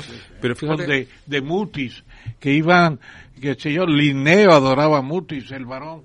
Eh, von Humboldt dice que nunca estuvo América mejor administrada. Sí, señor. Eso se le olvidó completamente. Como se le olvida a AMLO siempre eh, que la Nueva España tenía universidades, escuelas, hospitales. Era mucho más rica que em, España en aquel momento. Imprentas, mm, coros y orquestas en el siglo XVI. Y hospitales. y hospitales. Y, caminos. Escuelas en latín. Y, en latín. ¿Cómo se llamaba? Anuat, la lengua azteca. Sí, el, el Nahual. Natual. El latín y natual. No estaba en español porque era para la nobleza india. Perdona, y se hicieron, y se, y se, y se hizo, eh, ¿cómo se llama? Diccionarios, ah, diccionarios de, de, las lenguas eh, nativas. Y por cierto, el idioma español no fue la lengua oficial de allí hasta que los criollos consiguieron la independencia. Las repúblicas. Fíjate que yo, eh, cuando, comentas esto de, una especie de, bueno, eh, no, no, quiero utilizar la palabra conspiración, pero digamos de, estructura intelectual. Sí, no es una conspiración, de movimiento político. Una coincidencia de intereses. Etcétera, coincidencia de intereses. Fíjate que yo en el caso de Sánchez, creo que no está en ese juego. De, Zapatero me lo creo. Pero yo creo que Sánchez es... está la suya. Es un personaje un poco como una especie de pillo que tiene la suerte de tener, bueno, pues un físico atractivo, es un, es un hombre alto, etcétera, sí. Yo creo que está un poco viviendo, a mí me recuerda más a, Jean Paul Belmondo en el final de la escapada. O sea, yo creo que está en ese momento en el que le puede salir o no salir, pero en un momento dado si le sale, triunfa y si no, pues... Mala suerte, ¿no? Yo también creo que, que, Zapatero tiene más, mm, tiene más fondo. Más, más colmillo ideológico. Más colmillo, o más, más, maldad. ¿eh? Más elemento ideológico. ¿eh? Él acabó con el Más, no, pero que más proyecto político. Yo no quiero, no, quiero decirlo de una forma que es una ofensiva, pero objetivamente eh, Sánchez, en fin, lo, hemos tratado, ¿eh? y Sánchez es un hombre muy limitado. Ahora, tiene muy desarrolladas dotes que en, en la vida social funcionan muy bien. Con, mucho coraje. Aquel personaje de Patricia Highsmith en eh, A Pleno Sol, ¿cómo se llama? Ripley. Ripley.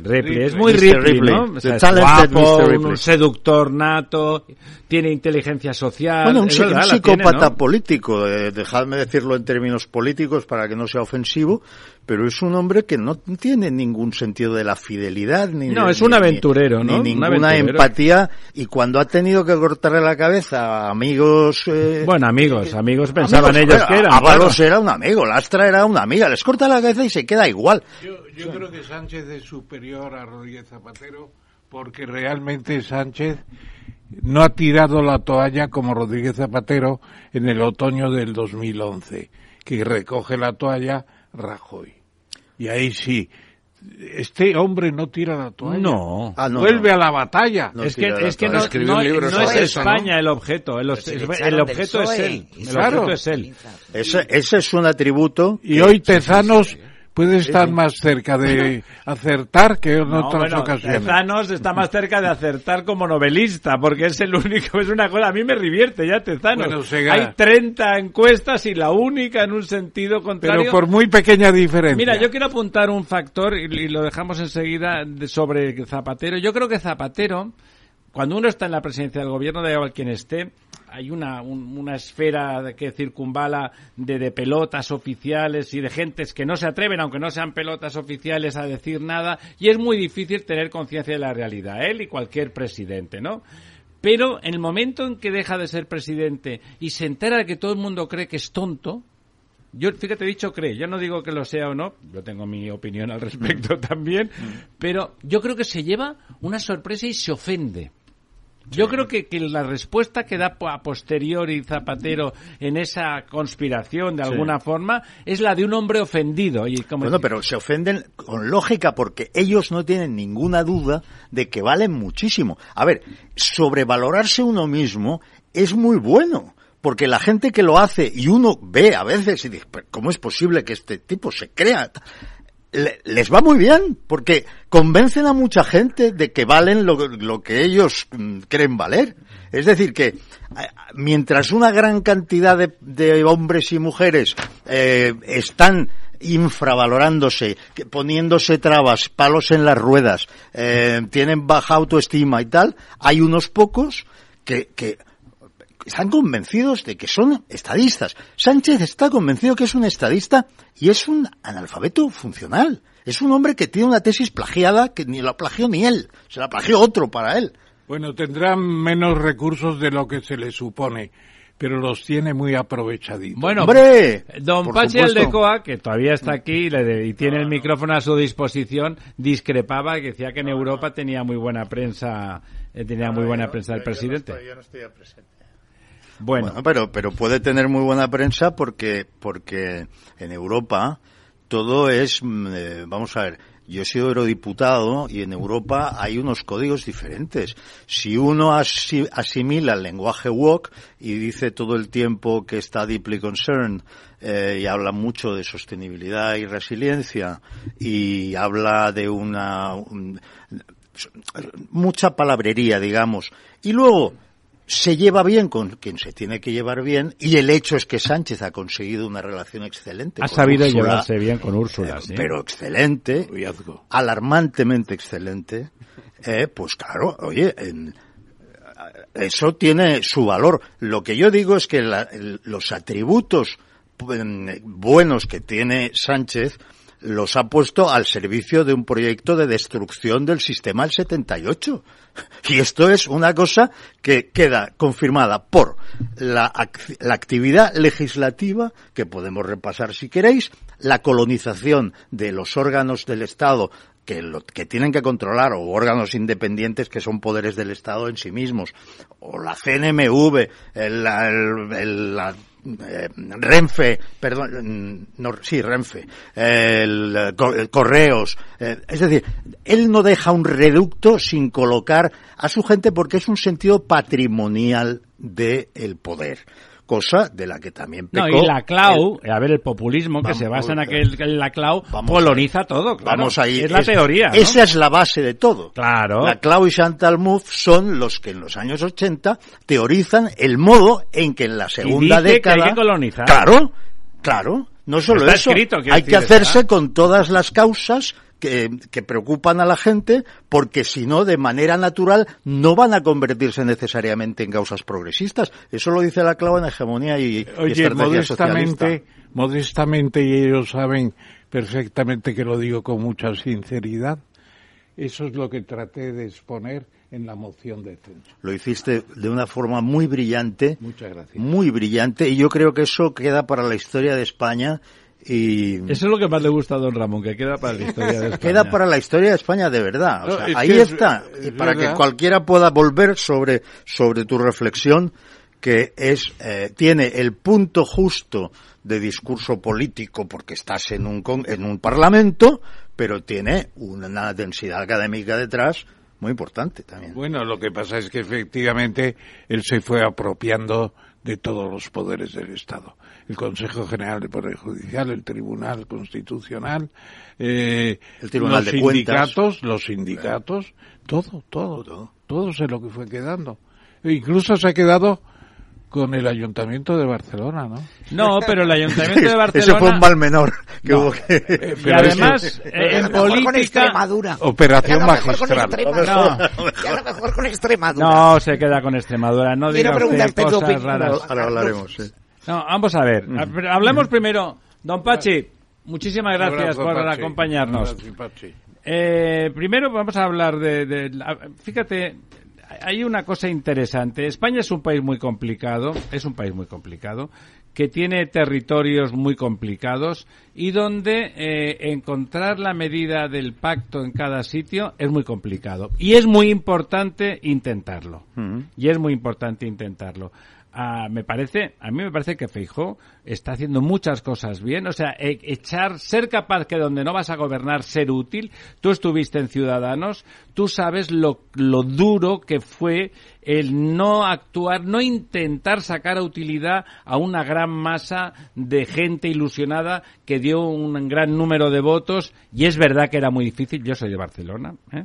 Eh, y era votante vuestro la sensación de la no utilidad del voto más allá de la dificultad objetiva que había para hacerlo útil, porque es verdad que había una dificultad objetiva. Ese intento de decir, por ejemplo, en Vitoria, vamos a hacer que gobierne la señora esta socialista de acuerdo con el PNV también para que no esté Bildu, porque es mucho mejor que esté, eh, a pesar de que el PSOE nunca juega limpio, nunca hubiera hecho eso, pues nosotros, me refiero a otro tipo de, de perfil sociológico, sí que estamos hay ejemplos anteriores. Ya se hizo Lendakari Apache López Totalmente. por parte del PP. E-, ese señor que, que, y, mira cómo se lo agradece. Que Ramón le dijo, tómese tú una cafedrina que le va a ah, pasar algo.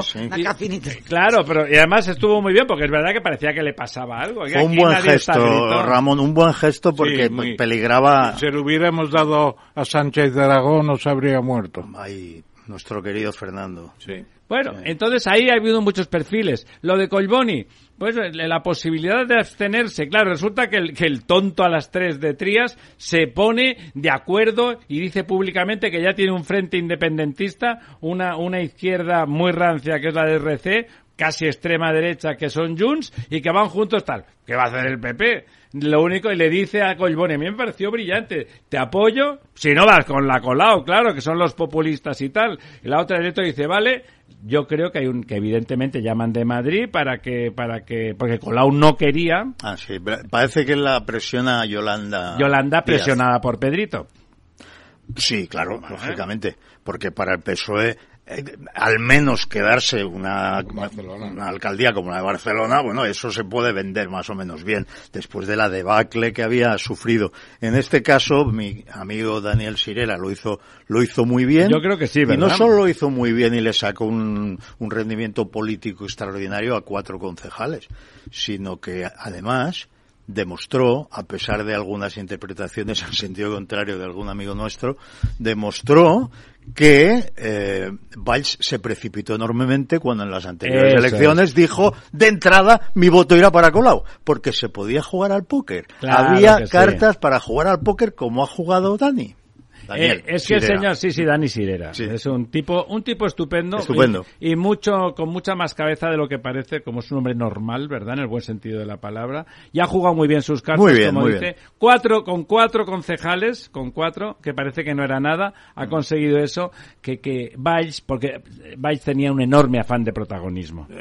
cosa que Daniel Sirera no tiene. Es que, claro, Valls había sido primer ministro francés y llegaba con un halo que bueno, oye, yo le tengo mucho respeto, a mí me cae muy bien. Fue el gran. Cené unas cuantas veces con él y me di cuenta de que nos habíamos equivocado al escogerle como candidato porque pensaba hacer lo que quería él y no pensaba hacer ni caso a la formación que lo íbamos a, a upar, pero ya era tarde. Y, Eso lo visteis antes de que. Yo, yo, lo vi, por supuesto, y naturalmente di di el informe pertinente a Albert Rivera de lo que pasaba. Pero bueno, es que ya en la misma noche electoral se colocaron en dos salas diferentes a seguir los resultados, los de Ciudadanos y lo de una cosa que se había inventado él, que no me acuerdo ni cómo se llamaba. Sí, ¿cómo se llama? Bueno, en fin, que eran dos, era él y... la Parera. Y, lleva Parera. Eh, después de eso, nosotros lo que decidimos fue, lógicamente, expulsar del grupo de Ciudadanos a Valls y a Eva Parera Eh, claro, claro. Naturalmente, ¿no? Entonces, eso todavía a mí me, me, me, me, sorprende que alguna persona de gran inteligencia y con muchísima capacidad de análisis diga que, es, que ese fue un gran gesto porque... no, no, nunca Una es un gran gesto decir de entrada te regalo el Perdona. Y, y menos a Colau. Y menos a Colau, ¿Eh? que es, que es, lo peor. Ha sido el mal de Barcelona, Totalmente. ha sido la peste para Barcelona. ¿Eh? Yo porque me marché hace cuatro años. Sí, sí, estamos mi familia me, me cuenta el, cómo no, está Yo voy Barcelona todas las semanas y es y, tremendo. y es, un, es un horror.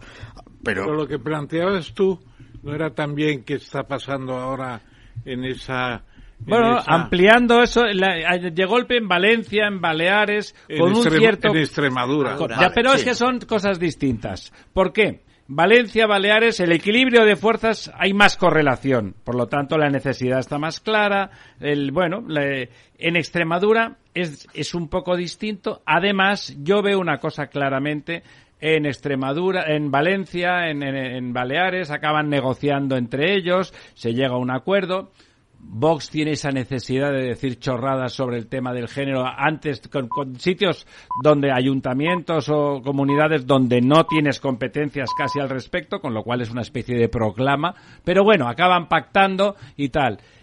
Eh, como la señora María Guardio le había dicho cosas, resulta que ahí se envía al negociador. Perdón, es se envía al negociador. Eh, a ver, al en, señor Bouchardet. En primer lugar, a mí me parece que aquí el, el error principal lo ha cometido Feijó, porque si tú has barrido en las elecciones autonómicas y municipales, tú no puedes tirar monedas al aire a ver qué sale y decir, pues en cada comunidad que cada varón lo... lo ¿Tú crees que había como... que tendría que haber negociado el más a nivel Tenía nacional? que haber centralizado las decisiones, ¿Sí? ¿Tú crees que, que sí? es lo que hicimos en Ciudadanos, cuando, en primer lugar, eh, cuando, eh, sin entrar en los gobiernos, hicimos presidentes de gobierno autonómico. Y en segundo lugar, cuando entramos en los gobiernos, que fue la siguiente legislatura, todo se centralizó, porque todo tenía que ver con un proyecto de, nacional del te partido. Pare, ¿Te parece y que cuando... es más, te lo pregunto como, no, pero fíjate, como persona los... sí, que, que, conoce eso, sí. ¿es más operativo centralizar? Pero por supuesto, porque fíjate, para nosotros era clave transmitir en, en el momento en que nosotros entramos y hacemos presidentes a, solo a, a, personas del PP y entramos en los gobiernos con el PP, nosotros somos muy conscientes del mensaje que queremos enviar que es la, el repudio total de lo que estaba haciendo Pedro Sánchez, que Pedro Sánchez gobernó casi un año antes de las elecciones, después de Eso su moción es. de censura, y ya nos había demostrado lo que era. Y hay una intervención de Albert Rivera que podéis ver de mediados de ese año en la que le dice lo de la banda de Sánchez y le dice, usted está planificando los indultos a los terroristas, a, a, los golpistas. Usted prefiere pactar con Bildu en Navarra antes que pactar con los constitucionalistas. Le hace todo el listado de, de lo, que, que está después. preparando la banda. Nosotros sabíamos quién era Sánchez ya y entonces hicimos, transmitimos un mensaje que es, con Sánchez no se puede pactar, con el PSOE de Sánchez no se puede pactar, y nos, nosotros solo pactamos con el PP. Ese era un mensaje centralizado. El señor Feijó, mm, heredando ciertos complejitos que son típicos de la, de la derecha eh, desde el año 77 eh, o incluso antes, ciertos complejitos que no tendrían por qué tener, pero los tienen, eh, pues no quiere que se le relacione con Feijó cuando todo el mundo sabe que su único aliado posible es Feijó. Es Vox, es decir. Ay, con Feijó, perdón.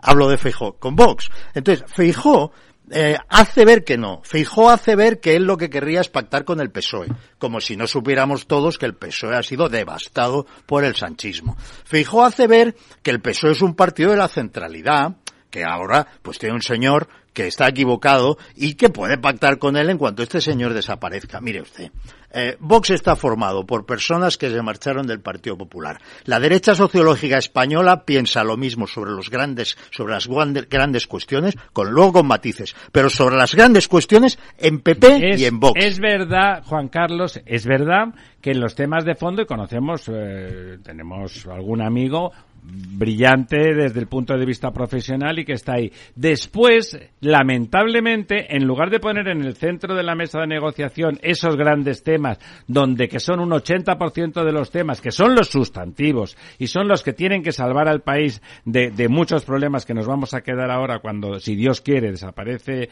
el señor Sánchez, y resulta que no, que cada vez que llega a una negociación también dan un grito y si los unos intentan disimular lo que son, los otros pegan un gritito mm, ridículo y hablando de cosas que a ti te parecerían mal como cuestiones de género. Por supuesto.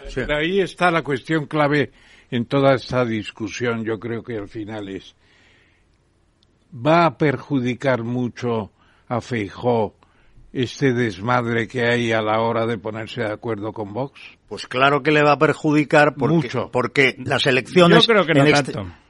Mira, yo eh, sí, no me quiero Sí, hacer sí. Publicidad, No, pero no. mañana en ABC La- la escribo Para sobre eso te esto. hemos puesto aquí, Sí, vamos a te ver. hagas publicidad. Eh, ¿Vas a entrar en esa concreción? Sí, Guardiola ha creado una situación imposible para Vox, que es insultarles todos los días y exigir a cambio de nada sus votos como si se los debiera. Hoy ha dicho en una entrevista en ABC, en el PP caben todas las sensibilidades menos la de Vox. Y entonces, si caben todas menos la de Vox, ¿por qué das por hecho que Vox está obligado a apoyarte a ti y los demás? No. Es- Está claro que se ha equivocado en su bueno, discurso. entonces, no, pero claro. déjame que vaya más allá. Sí. Las elecciones se van a repetir, es un hecho. Repetir esas elecciones es tirar una moneda al aire porque le puede salir mal. Le puede es decir, salir vara. por ejemplo, puede de salir, cara, vara. puede salir que de nuevo, que de nuevo necesite a Vox y entonces que otras vara. elecciones puede suceder que Vox la- le, le pase. ¿Eh? ¿Verdad que puede Y suceder? entonces, Y muy- evidentemente, habrá- ha perdido. y muy extrañamente puede suceder que ella consiga mayoría absoluta después de ofender no solo a Vox. Sino Al insultar a. Vox, insulta también a muchos votantes del PP. Y eso es lo que el, el Partido Popular no comprende. Y por eso le han salido partidos al lado. Porque no entiende eso. Dice que quieren ser, que que quieren ser la única derecha. Bueno, primero, ser la única derecha es muy difícil. Segundo, lo- esos partidos de gobierno de la centralidad, de los grandes bipartidismos, en otros países de Europa han muerto. Pero han muerto de un día para otro. se murieron en Italia, se Eh, murieron en Juan Francia. Carlos, en España ah, está revertiendo en cierta medida. sí, pero no, que pero no se han muerto. Quiere decir que- Pero, que, pero Feijóo va a permitir que vuelva a votarse en Extremadura. Porque eso es un disparate. salvo que Feijó diga que entren en el gobierno y la desautorice completamente. Es pero es que- Extremadura. Pero es que, Ramón, hoy está de gira todo el día la señora Guardiola por los medios de comunicación. Y, y si lo que ha dicho en ABC ya es un disparate, eso de que caben todas las sensibilidades Pero la de Vox, lo que dicen... ¿no? No, no, no, sale hoy en el ABC. Eh, mira lo que dice en el país. Es que esta señora quiere alegrar los oídos de la, de la izquierda. de, de una pureza seráfica angelical. Sí, bueno, pero, pero eh, además yo creo con que ella un- está pensando en el votante extremeño que es muy mm, de centro Pero tú izquierda. que, mira, Extremadura, la, la región, la comunidad más pobre de Más España, pobre, más pobre. ¿tú crees que se merece que la que mm, va a ser, o quiere ser, ya creo que ya no lo será, su presidenta, insista e insista e insista en los derechos LGTBI y en la, en la violencia de género? Por cierto, de género es una coletilla ideológica, violencia machista. Eso lo, ha corregido, eso lo ha corregido Feijó, pero ella no, porque ella es una persona que se ha equivocado de partido. Si está muy bien, si ella tiene derecho a pensar, a pensar lo que quiera, pero que esté en Podemos o en el PSOE, que es donde estas cosas... no, es, es una cuestión distinta. Eso que has dicho tú ahora, que es verdad, la izquierda ha conseguido que la gente confunda la violencia machista con lo que se llama violencia de género. Bueno, pero si después, a ver, si la gente no lee, pues Bueno, ya Juan con el Carlos, tiempo. no te extrañará eso, ¿no? tiempo Que se- la gente no lea no te pero- diría que te extraña. Pero no les enviemos mensajes confusos. tienes razón con ¿pod- eso. ¿Podrías adelantar las líneas generales de tu artículo mañana en Si ya saldrá esta Sí, noche, me Mi imagino, ¿no? artículo ya ha salido y, Claro. y- y- y os lo puedo, os puedo adelantar las líneas generales. Eh, déjame que me lo ponga adelante para, no para leerlo, que sería un, un abuso, sino para, para recordarlo. El guion. Se llama Extravaganzas Extremeñas, ¿no? Y eh, entonces, haber puesto extremosidades. también. extremosidades extemporáneas palabra de Extremadura. Extremosidad me gusta, ¿eh? es buena. Hacía falta la palabra. Palabras, Entonces, eh, después de hablar de, de, de, la majadería de esa frase, decir, bueno, que si ella cree que Vox es lo único que es incompatible con el PP, ¿por qué le transfiere a Vox la responsabilidad de que se repitan elecciones? eso es un que se la transfiera al PSOE o se la transfiera a otro. Después, lo que digo es que ella se refiere es, ella habla en nombre del PP, pero se refiere a su visión política personal. Porque si, es, si realmente lo que dice fuera la posición del PP, el PP no habría pactado con Vox Hombre. inmediatamente. Y quiere pactar en muchos sitios. Es que en la mayoría de sitios pero, ha pactado con Vox. Pero, Juan Carlos, eh, ahí también Feijóo ha salido diciendo que hay una diferencia muy grande entre Valencia y Extremadura.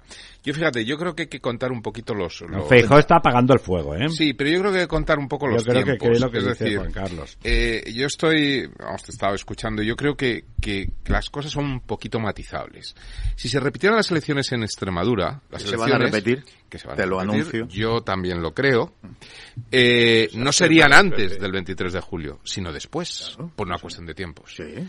Entonces, yo no sé hasta qué punto no puede haber una estrategia de partido para preparar las del 23 eh, de julio, es decir, el discurso que ha saltado o que ha soltado eh, la señora eh, Guardiola en, en, Extremadura, yo creo que le puede beneficiar a nivel nacional. ¿Tú crees? Hombre, yo creo que... Insultar a Vox y eh, insistir no, en creo, el LGTBI, yo creo, que no preocupa mucho al votante de derecha. Yo no sé hasta qué punto la señora Guardiola pueda ser o no una, una víctima de, de, de, esa estrategia, ¿no? Pero lo que yo sí que creo es que en, en, en la necesidad de una plaza tan importante como Valencia, que es, es, más importante que, que, que, Extremadura, simplemente por peso del PIB, número de habitantes, etcétera, esa estrategia le puede machacar en el discurso en, en, en boca y, y en, gesticulación de un señor como Sánchez, que claramente va a ir a atacar por esa línea, ¿no? O sea, yo creo que la posición que ha tomado Guardiola en Extremadura es un contrapeso un poco a esa línea que le permite eh, pues seguir captando un voto PSOE. O, yo entiendo, entiendo lo que quieres decir. Y, y luego ya, sí. y luego Dios dirá. O sea, Sin embargo, después del 23 entiendo de lo que quiere decir. Sin embargo, si esa es la estrategia que podría ser, que eso lo tenga en mente Fijo, me parece suicida. Porque entonces eh, tendríamos, o sea, si esa fuera la verdad, Feijo tendría poco a poco en campaña que ir siendo cada vez más agresivo con Vox, como está siendo ella, eh, anunciar cosas como que el PP no cabe o que está en que no lo va a hacer yo eso me ha puesto yo es que, no, no me imagino a, a Fijo haciendo eso no. porque yo a Fijo a pesar de que puedo detectar errores y complejitos Tiene a Fijo nunca común. le he oído insultar a Vox no ni decir tonterías eh nunca no, no. y además si tiene por eso, si por tiene eso puede entrar en una estrategia la, la, porque la puede haber otros que lo hagan no, pero que tiene reflejos es decir que sí, cuando por eso he dicho, sí. por es eso he capaz dicho que de puede tirar ser, atrás que claro. puede ser víctima de esa estrategia la señora Guardiola yo te digo más con información que con opinión que la señora Guardiola está sirviendo simplemente a una ideología que es suya, que está imbuida de esa ideología ella, que esa ideología no se corresponde en absoluto con lo que tiene en mente y las preocupaciones del votante de PP y de Vox, y que por lo tanto eh, es una cosa que solo puede ser el resultado, solo puede ser el resultado de esa decisión de no centralizar una estrategia eh, común para toda España. Hace daño. Y, transmitir, oiga, nosotros pactamos con Vox ahí donde la suma funcione. Por ejemplo, que eso no se ha decidido así. Se ha decidido que los varones lo pueden hacer como quieran.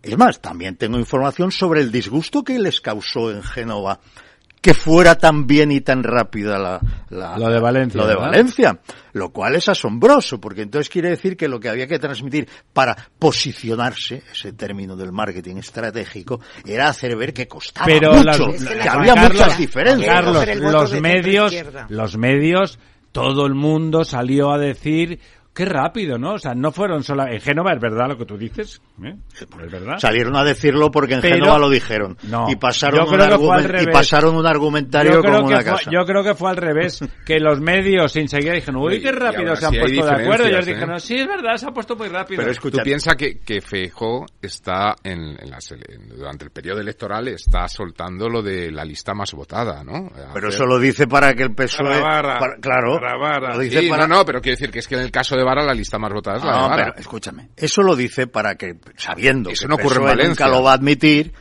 No, pero es que vamos a ver, Feijó nunca ha dicho gobernará la lista más votada. Feijó ha dicho, yo propongo al PSOE que gobierne la lista más votada y el PSOE se ha negado. Claro, eso, Sí, es, sí, lo que no, ha no, dicho. no. eso es lo que ha dicho. Esa es la cuestión. No, no. dicho lo ¿qué cual, dicho lo cual, que gobierne la lista más votada es una barbaridad anti, antisistema, porque el sistema español es parlamentario. Y en el sistema español son los parlamentos, los, los diputados los que escogen al presidente. Bueno, pero se puede pactar. Entonces, no, vale. La lista más votada, ¿sabes qué es? Es 70 escaños el PSOE, 70 escaños Vox y 70 escaños, y se, perdona, 71 el PSOE, 70 Vox y 70, y 70 el PP y que gobierne el PSOE. O 80, te lo pongo más fácil porque así suman 241. Es un disparate, pues dices, oiga, pero si, si tenemos muchísimos más de derechas, ¿no? Pero la más votada es esta. Es un, además, es que es ilegal. Es que no se puede hacer ese pacto, porque el día que lo rompa cualquiera, te, lo- te- te- te lo tienes que tragar porque lo legal es, Es lo otro, claro, otro. claro, ¿no? Pero todo el mundo, yo creo que lo hace sabiendo que va a decir que no. Por ejemplo, Claro, eh, pero, claro. Por, pero por ejemplo, eh, yo una cosa, yo que, que voté en aquellas elecciones, eh, echábamos de menos el discurso que decíais, no es que aunque hubiéramos ofrecido a, a- a Sánchez desde Ciudadanos un paquete de tal para que no entraran indepes y comunistas y raros de todo color, y Pelaje hubiera dicho que no. Dice, bueno, pues pero es igual, tú díselo. Esa fue una, esa fue una, Tú díselo para que él se moje y te diga que no él. Esa fue una etapa en la que se sucedieron los errores de, de comunicación de ciudadanos, ¿no? También. porque venían, a ver, hay un momento en que nosotros, que veníamos de muchos aciertos seguidos, nos equivocamos cinco veces seguidas, no en el fondo, yo sigo pensando Pero que en no la en el forma, contenido, pero- pero sí en la sino forma. en no explicar las cosas. Es decir, por ejemplo, nosotros nos quedamos a 180.000 votos del PP en unas generales y decimos, vale, es el momento de decir somos un partido de gobierno y nosotros aspiramos a pasar al PP porque ya casi lo hemos cogido. Oye, cuatro millones trescientos y pico mil votos ellos, cuatro millones ciento cincuenta mil nosotros. Caramba, eh, vamos a por ellos. Eso sí, ahora que vienen municipales y autonómicas, vamos a decir que aquí no se, aquí no los vamos a pasar ni en broma porque no tenemos la red clientelar y de diputaciones y de presencia sobre el territorio que tienen ellos con el tiempo. Vamos a contarlo. Y no se contó. Nadie lo dijo. Es más, se, se transmitió la idea de que los queríamos pasar, con lo cual, cuando nos quedamos, eh, creamos unas expectativas que Eso teníamos es. que haber Pero desmontado. Juan Carlos, esa noche, esa noche electoral, que yo estaba disfrutando mucho, yo me caigo al suelo el momento en que Albert Rivera sale y dice, ahora que soy el jefe de la oposición. Dijo esas palabras. Y no era. Aunque estaba a 180.000 de votos el partido y a siete escaños, Error. y a siete escaños, dijo eso con lo cual transmitió Error. una sensación de irrealidad Pero perdona, muy eh, importante. ta- Tampoco salimos a, a decir, miren ustedes, hemos hecho una campaña que tenía un mensaje central. Nunca pactaremos con Sánchez. Bueno, pero eso no se dijo. A continuación se podía decir, aún así, Vamos a lo primero es España Claro, y, eso y es. proponemos esto. Eso se hizo la última semana. Muy- Permitidme, permitidme que os diga que estamos hablando de un pasado ya muy remoto. Muy Sí, remoto, ya da igual. Muy remoto y que las No, lágrimas, eh, las lágrimas no era por no las lágrimas, Ramón. Estoy de acuerdo. No era, no era por eso, era por el sentido de que los discursos a veces son retóricos para que el otro diga que no. Bueno, Juan Carlos Girauta, ha sido un placer, es un hombre apasionado, con un pasado apasionante y un presente también, ¿no? Estaba muy usted muy contento.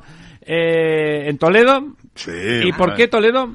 Toledo, hombre, Toledo tiene algo... ¿Parte por el Alcázar? tiene algo mágico y no, no, el Alcázar es una cosa más y muy moderna. La gracia de Toledo son pues los, los restos que quedan visigóticos y, y árabes, no digamos, las sinagogas, de los grecos que uno se encuentra por cualquier lugar, en cualquier convento hay greco. No, y está muy cerca de Madrid, además. Háblanos de pie en pared, aunque sea un poquito. Bien parece. Y la leyenda aquella de la mora que enamoró a Alfonso VI cuando la conquista. Ah, sí, bueno, bueno, es que las leyendas allí no se acaban. Maravillosas. No se acaban. Y además hay una relacionada con cada, casi cada esquina de las callejas de, de Toledo. O sea, entonces para mí eso, eso ha sido un bálsamo.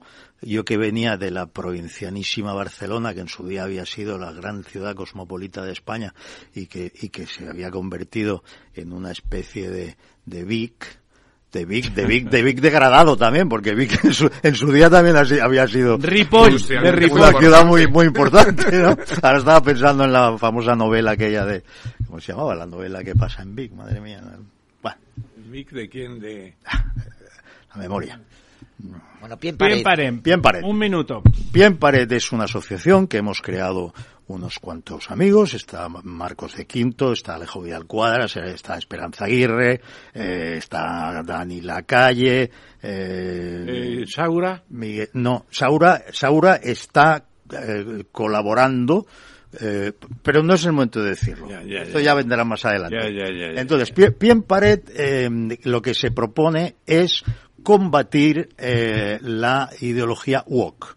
La, lo que llaman la guerra cultural y que le da tanto miedo al PP y que nosotros hemos llegado a la conclusión de que la guerra cultural nunca la va a hacer un partido y si la hace un partido social, no la hará bien y que tiene que ser gente sin ninguna vinculación partidista o con sus preferencias pero no funcionando al dictado de un partido eh, adoptando la estrategia que ha funcionado, que es la que ha usado la izquierda, que hace ya un siglo se dio cuenta con Gramsci de que la clave era la hegemonía cultural, ellos hace un siglo que lo Sí, sí, saben está y lo aplican. está Que la, de- la descubrió Gramsci. Gramsci, Gramsci lo ha exacto. dicho, Dicen. Exacto. Y, eh, y Pero que- no es cierto. y que- Lo descubrió Marx cuando dice que dominar en las ideas es el dominio total de la sociedad. bueno, pues eso es poco la ideología. Eso es poco El materialista. de ideología Sí. que emana de las instituciones dentro del concepto de estructura. Pero eso quien lo desarrolla es Althusser, los aparatos del. Estado. Pero ya lo desarrolló Marx bastante. Bueno, sí, sí. Oye, si queréis que, que hablemos un día de marxismo, me encantará. No, porque, Pues un día porque, hacemos una claro, sesión. Esa es la crítica de la economía política, Sí. 1853, único libro publicado en francés, escrito en francés por Marx. ¿Lo escribió en francés? Sí, señor. Ah, no sabía eso. Sí, sí. Oye, pues esto es fascinante porque yo creo que no queda nadie en la izquierda actual que haya leído a Marx. Entonces, los que Por lo hemos- supuesto que los no. que lo hemos leído podríamos hablar de él, dada Ahí la está- importancia que ha ahí tenido. Está el concepto de estructura en ese libro. Bueno, Sí, no, pero está bien visto porque na- mm, eh, la ideología. Nil Novo Subsole, cuando Gramsci hace hincapié en la hegemonía cultural, evidentemente toma raíz ahí. Ahora bien, eso lo renueva la, la Clau, a quien tú has citado antes, y lo renueva ofreciendo una estrategia muy específica y ya así como postmarxista. A diferencia de Gramsci, él renuncia a cualquier valor del concepto clase social porque dice ¿Y- que y es quién es? inútil. Le- Ernesto la Clau, Laclau, la Clau, un y- argentino. Le y, conozco. y su mujer Chantal Mouffe. Eh, en ese libro que Es un post-situacionismo el, el aclauismo. sí, él se declara postmarxista, es ¿No decir, influyó en Podemos? muchísimo. Totalmente. En el rejón sobre todo. Claro. Son, por- son peronistas, peronismo científico, podríamos Bueno, decirlo. Es muy interesante porque el, eh, la obra es muy erudita, está muy mal escrita, pero bueno, pero es que da, Pero es en- que ofrece la, la estrategia en el 85 que luego hemos visto aplicar en los últimos años ahora. estratégicamente es brillante, En pie en ¿eh? pared queremos aplicar esa estrategia contra ellos, porque es muy sencillo. Es decir, es la penetración en los en los eh, En la estructura social, en las sí. causas organizadas transmitiendo Eso es, es lo que hay que eh, transmitiendo construcciones intelectuales basadas en la verdad, en la verdad objetiva. El problema que tiene esa, esa, mm, eh, el, el mundo woke es que está basado en postestructuralistas que no creen en, la, en que la verdad sea nada, ni la objetividad exista. Creen que todo es discurso. Son básicamente herederos de Derrida y de Foucault. De los, Sí, de sí, las. son subjetivistas, sí. De las. Bueno, eh, Juan Carlos, vamos a tener que quedar más. Yo no sé si vives, eh, si vienes mucho a Madrid todas Muchísimo, las semanas. muchísimo. Pues bueno, o sea, en breve lo que tenemos que hacer ¿Pero es comer vives? y En seguir Toledo, en. Toledo. En Toledo ahora. En Toledo, sí, sí, lo que decíamos antes. Por eso hablábamos de Toledo. ¿Te gustará el mazapán? Pues sí. Bueno, qué remedio, ¿no? Sí, sí. Con, con nata mejor. bueno, bueno, este señor es lo que en Cataluña, cuando éramos personas, decíamos, es un llaminé. Es un, llaminé, sí, sí. un. Juan Carlos, eh, nada, quedas emplazado, esta es tu casa. Muchas la mesa de la verdad desnuda. Volvemos en un minuto con el quid pro quo para hacerlo a toda prisa. Escucha cada jueves, a partir de las 11 de la noche, en Líderes Globales, las entrevistas que Raúl Castro nos trae desde Florida.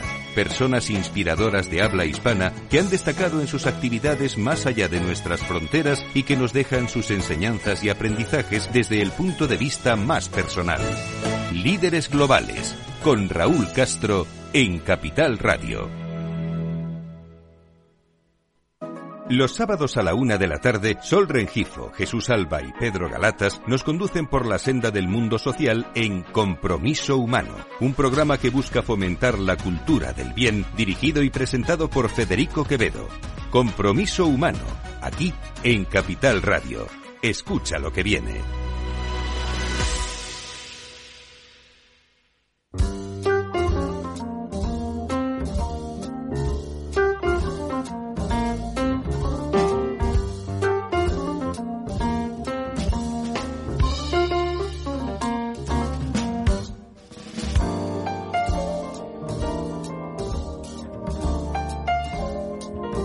Aquí estamos de vuelta a toda prisa, don Ramón Lorenzo. Tenemos cinco minutos, eh, como diría el locutor eh, deportivo. Y nos sobran cuatro. ni canto, ni bailo, ni falta que me hace, ¿no? Grecia impone el silencio en torno al naufragio en el mar Jónico. Hemos hablado antes del naufragio terrible. Bueno, la culpa no, es de los griegos, por eso, don Ramón, la culpa no, no No, no, parece. Lo que pasa es que los griegos tendrían que haber reconocido que su autoridad en aguas griegas era total y no tendrían que haber eh, admitido eh, propuestas de los náufragos. ¿qué, podían hacer? Pues sencillamente... Con cañoneras, de apuntarles con cañoneras. Prácticamente lo iban a hacer porque ya estaban tirando de la soga, pero en ese momento se, hundió, el, barco, claro. Se hundió el barco, claro. Bueno, los canallas de los, de los traficantes de, pobres gentes, mm. ¿no? La verdad, la verdad es que en este caso, eh, la verdad es que en este caso los griegos han sido víctimas. ¿eh? Tremendo. Han sido víctimas. Madrid capta 6.700 millones de inversión extranjera y Cataluña 450. Tremenda. ¿En, Qué, tiempo ha sido eso? El primer trimestre de este año. De este año. Tremendo. Eh, Madrid se queda con un sesenta y tantos por ciento. Antaño era al revés. El sesenta y tantos por ciento. Son los y Cataluña con una parte muy pequeña y detrás de la comunidad valenciana además. Detrás, Valencia ha captado más. Sí, yo creo que y Andalucía, Andalucía está también Valencia va a ser una esponja de Y Andalucía, Andalucía.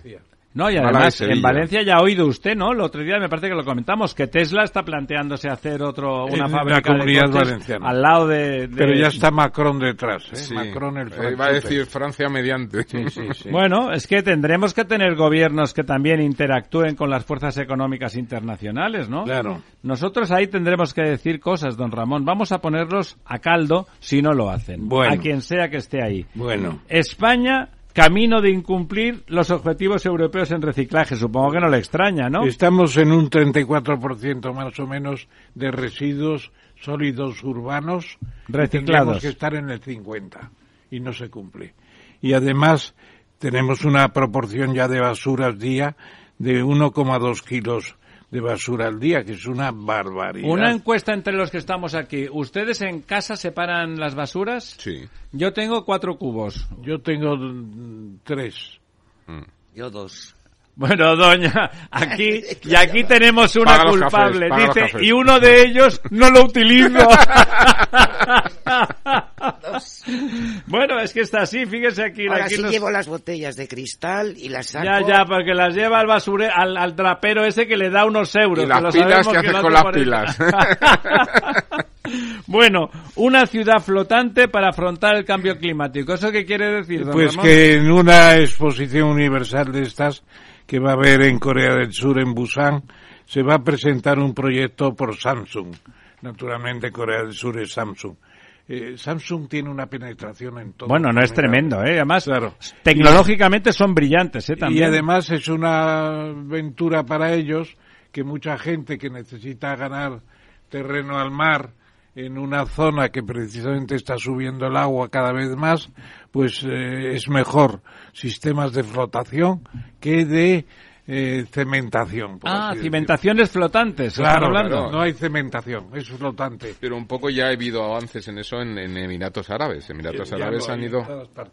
Y ya empieza a haber también en los espejos de la fotovoltaica. Sobre los embalses es mejor poner flotantes bueno, eso lo, nuestro amigo nuestro amigo Paco Flores lo propone, a ver si se lleva adelante. De momento no se está haciendo. A mí me parece también que es una muy buena idea. Eh, eso lo, está proponiendo Luis del No, está proponiéndolo Paco Flores y, Luis del Rivero lo ha adoptado, Exactamente. pero la idea es de Paco Flores, ingeniero de la Confederación del Tajo por muchos años y un gran hidráulico.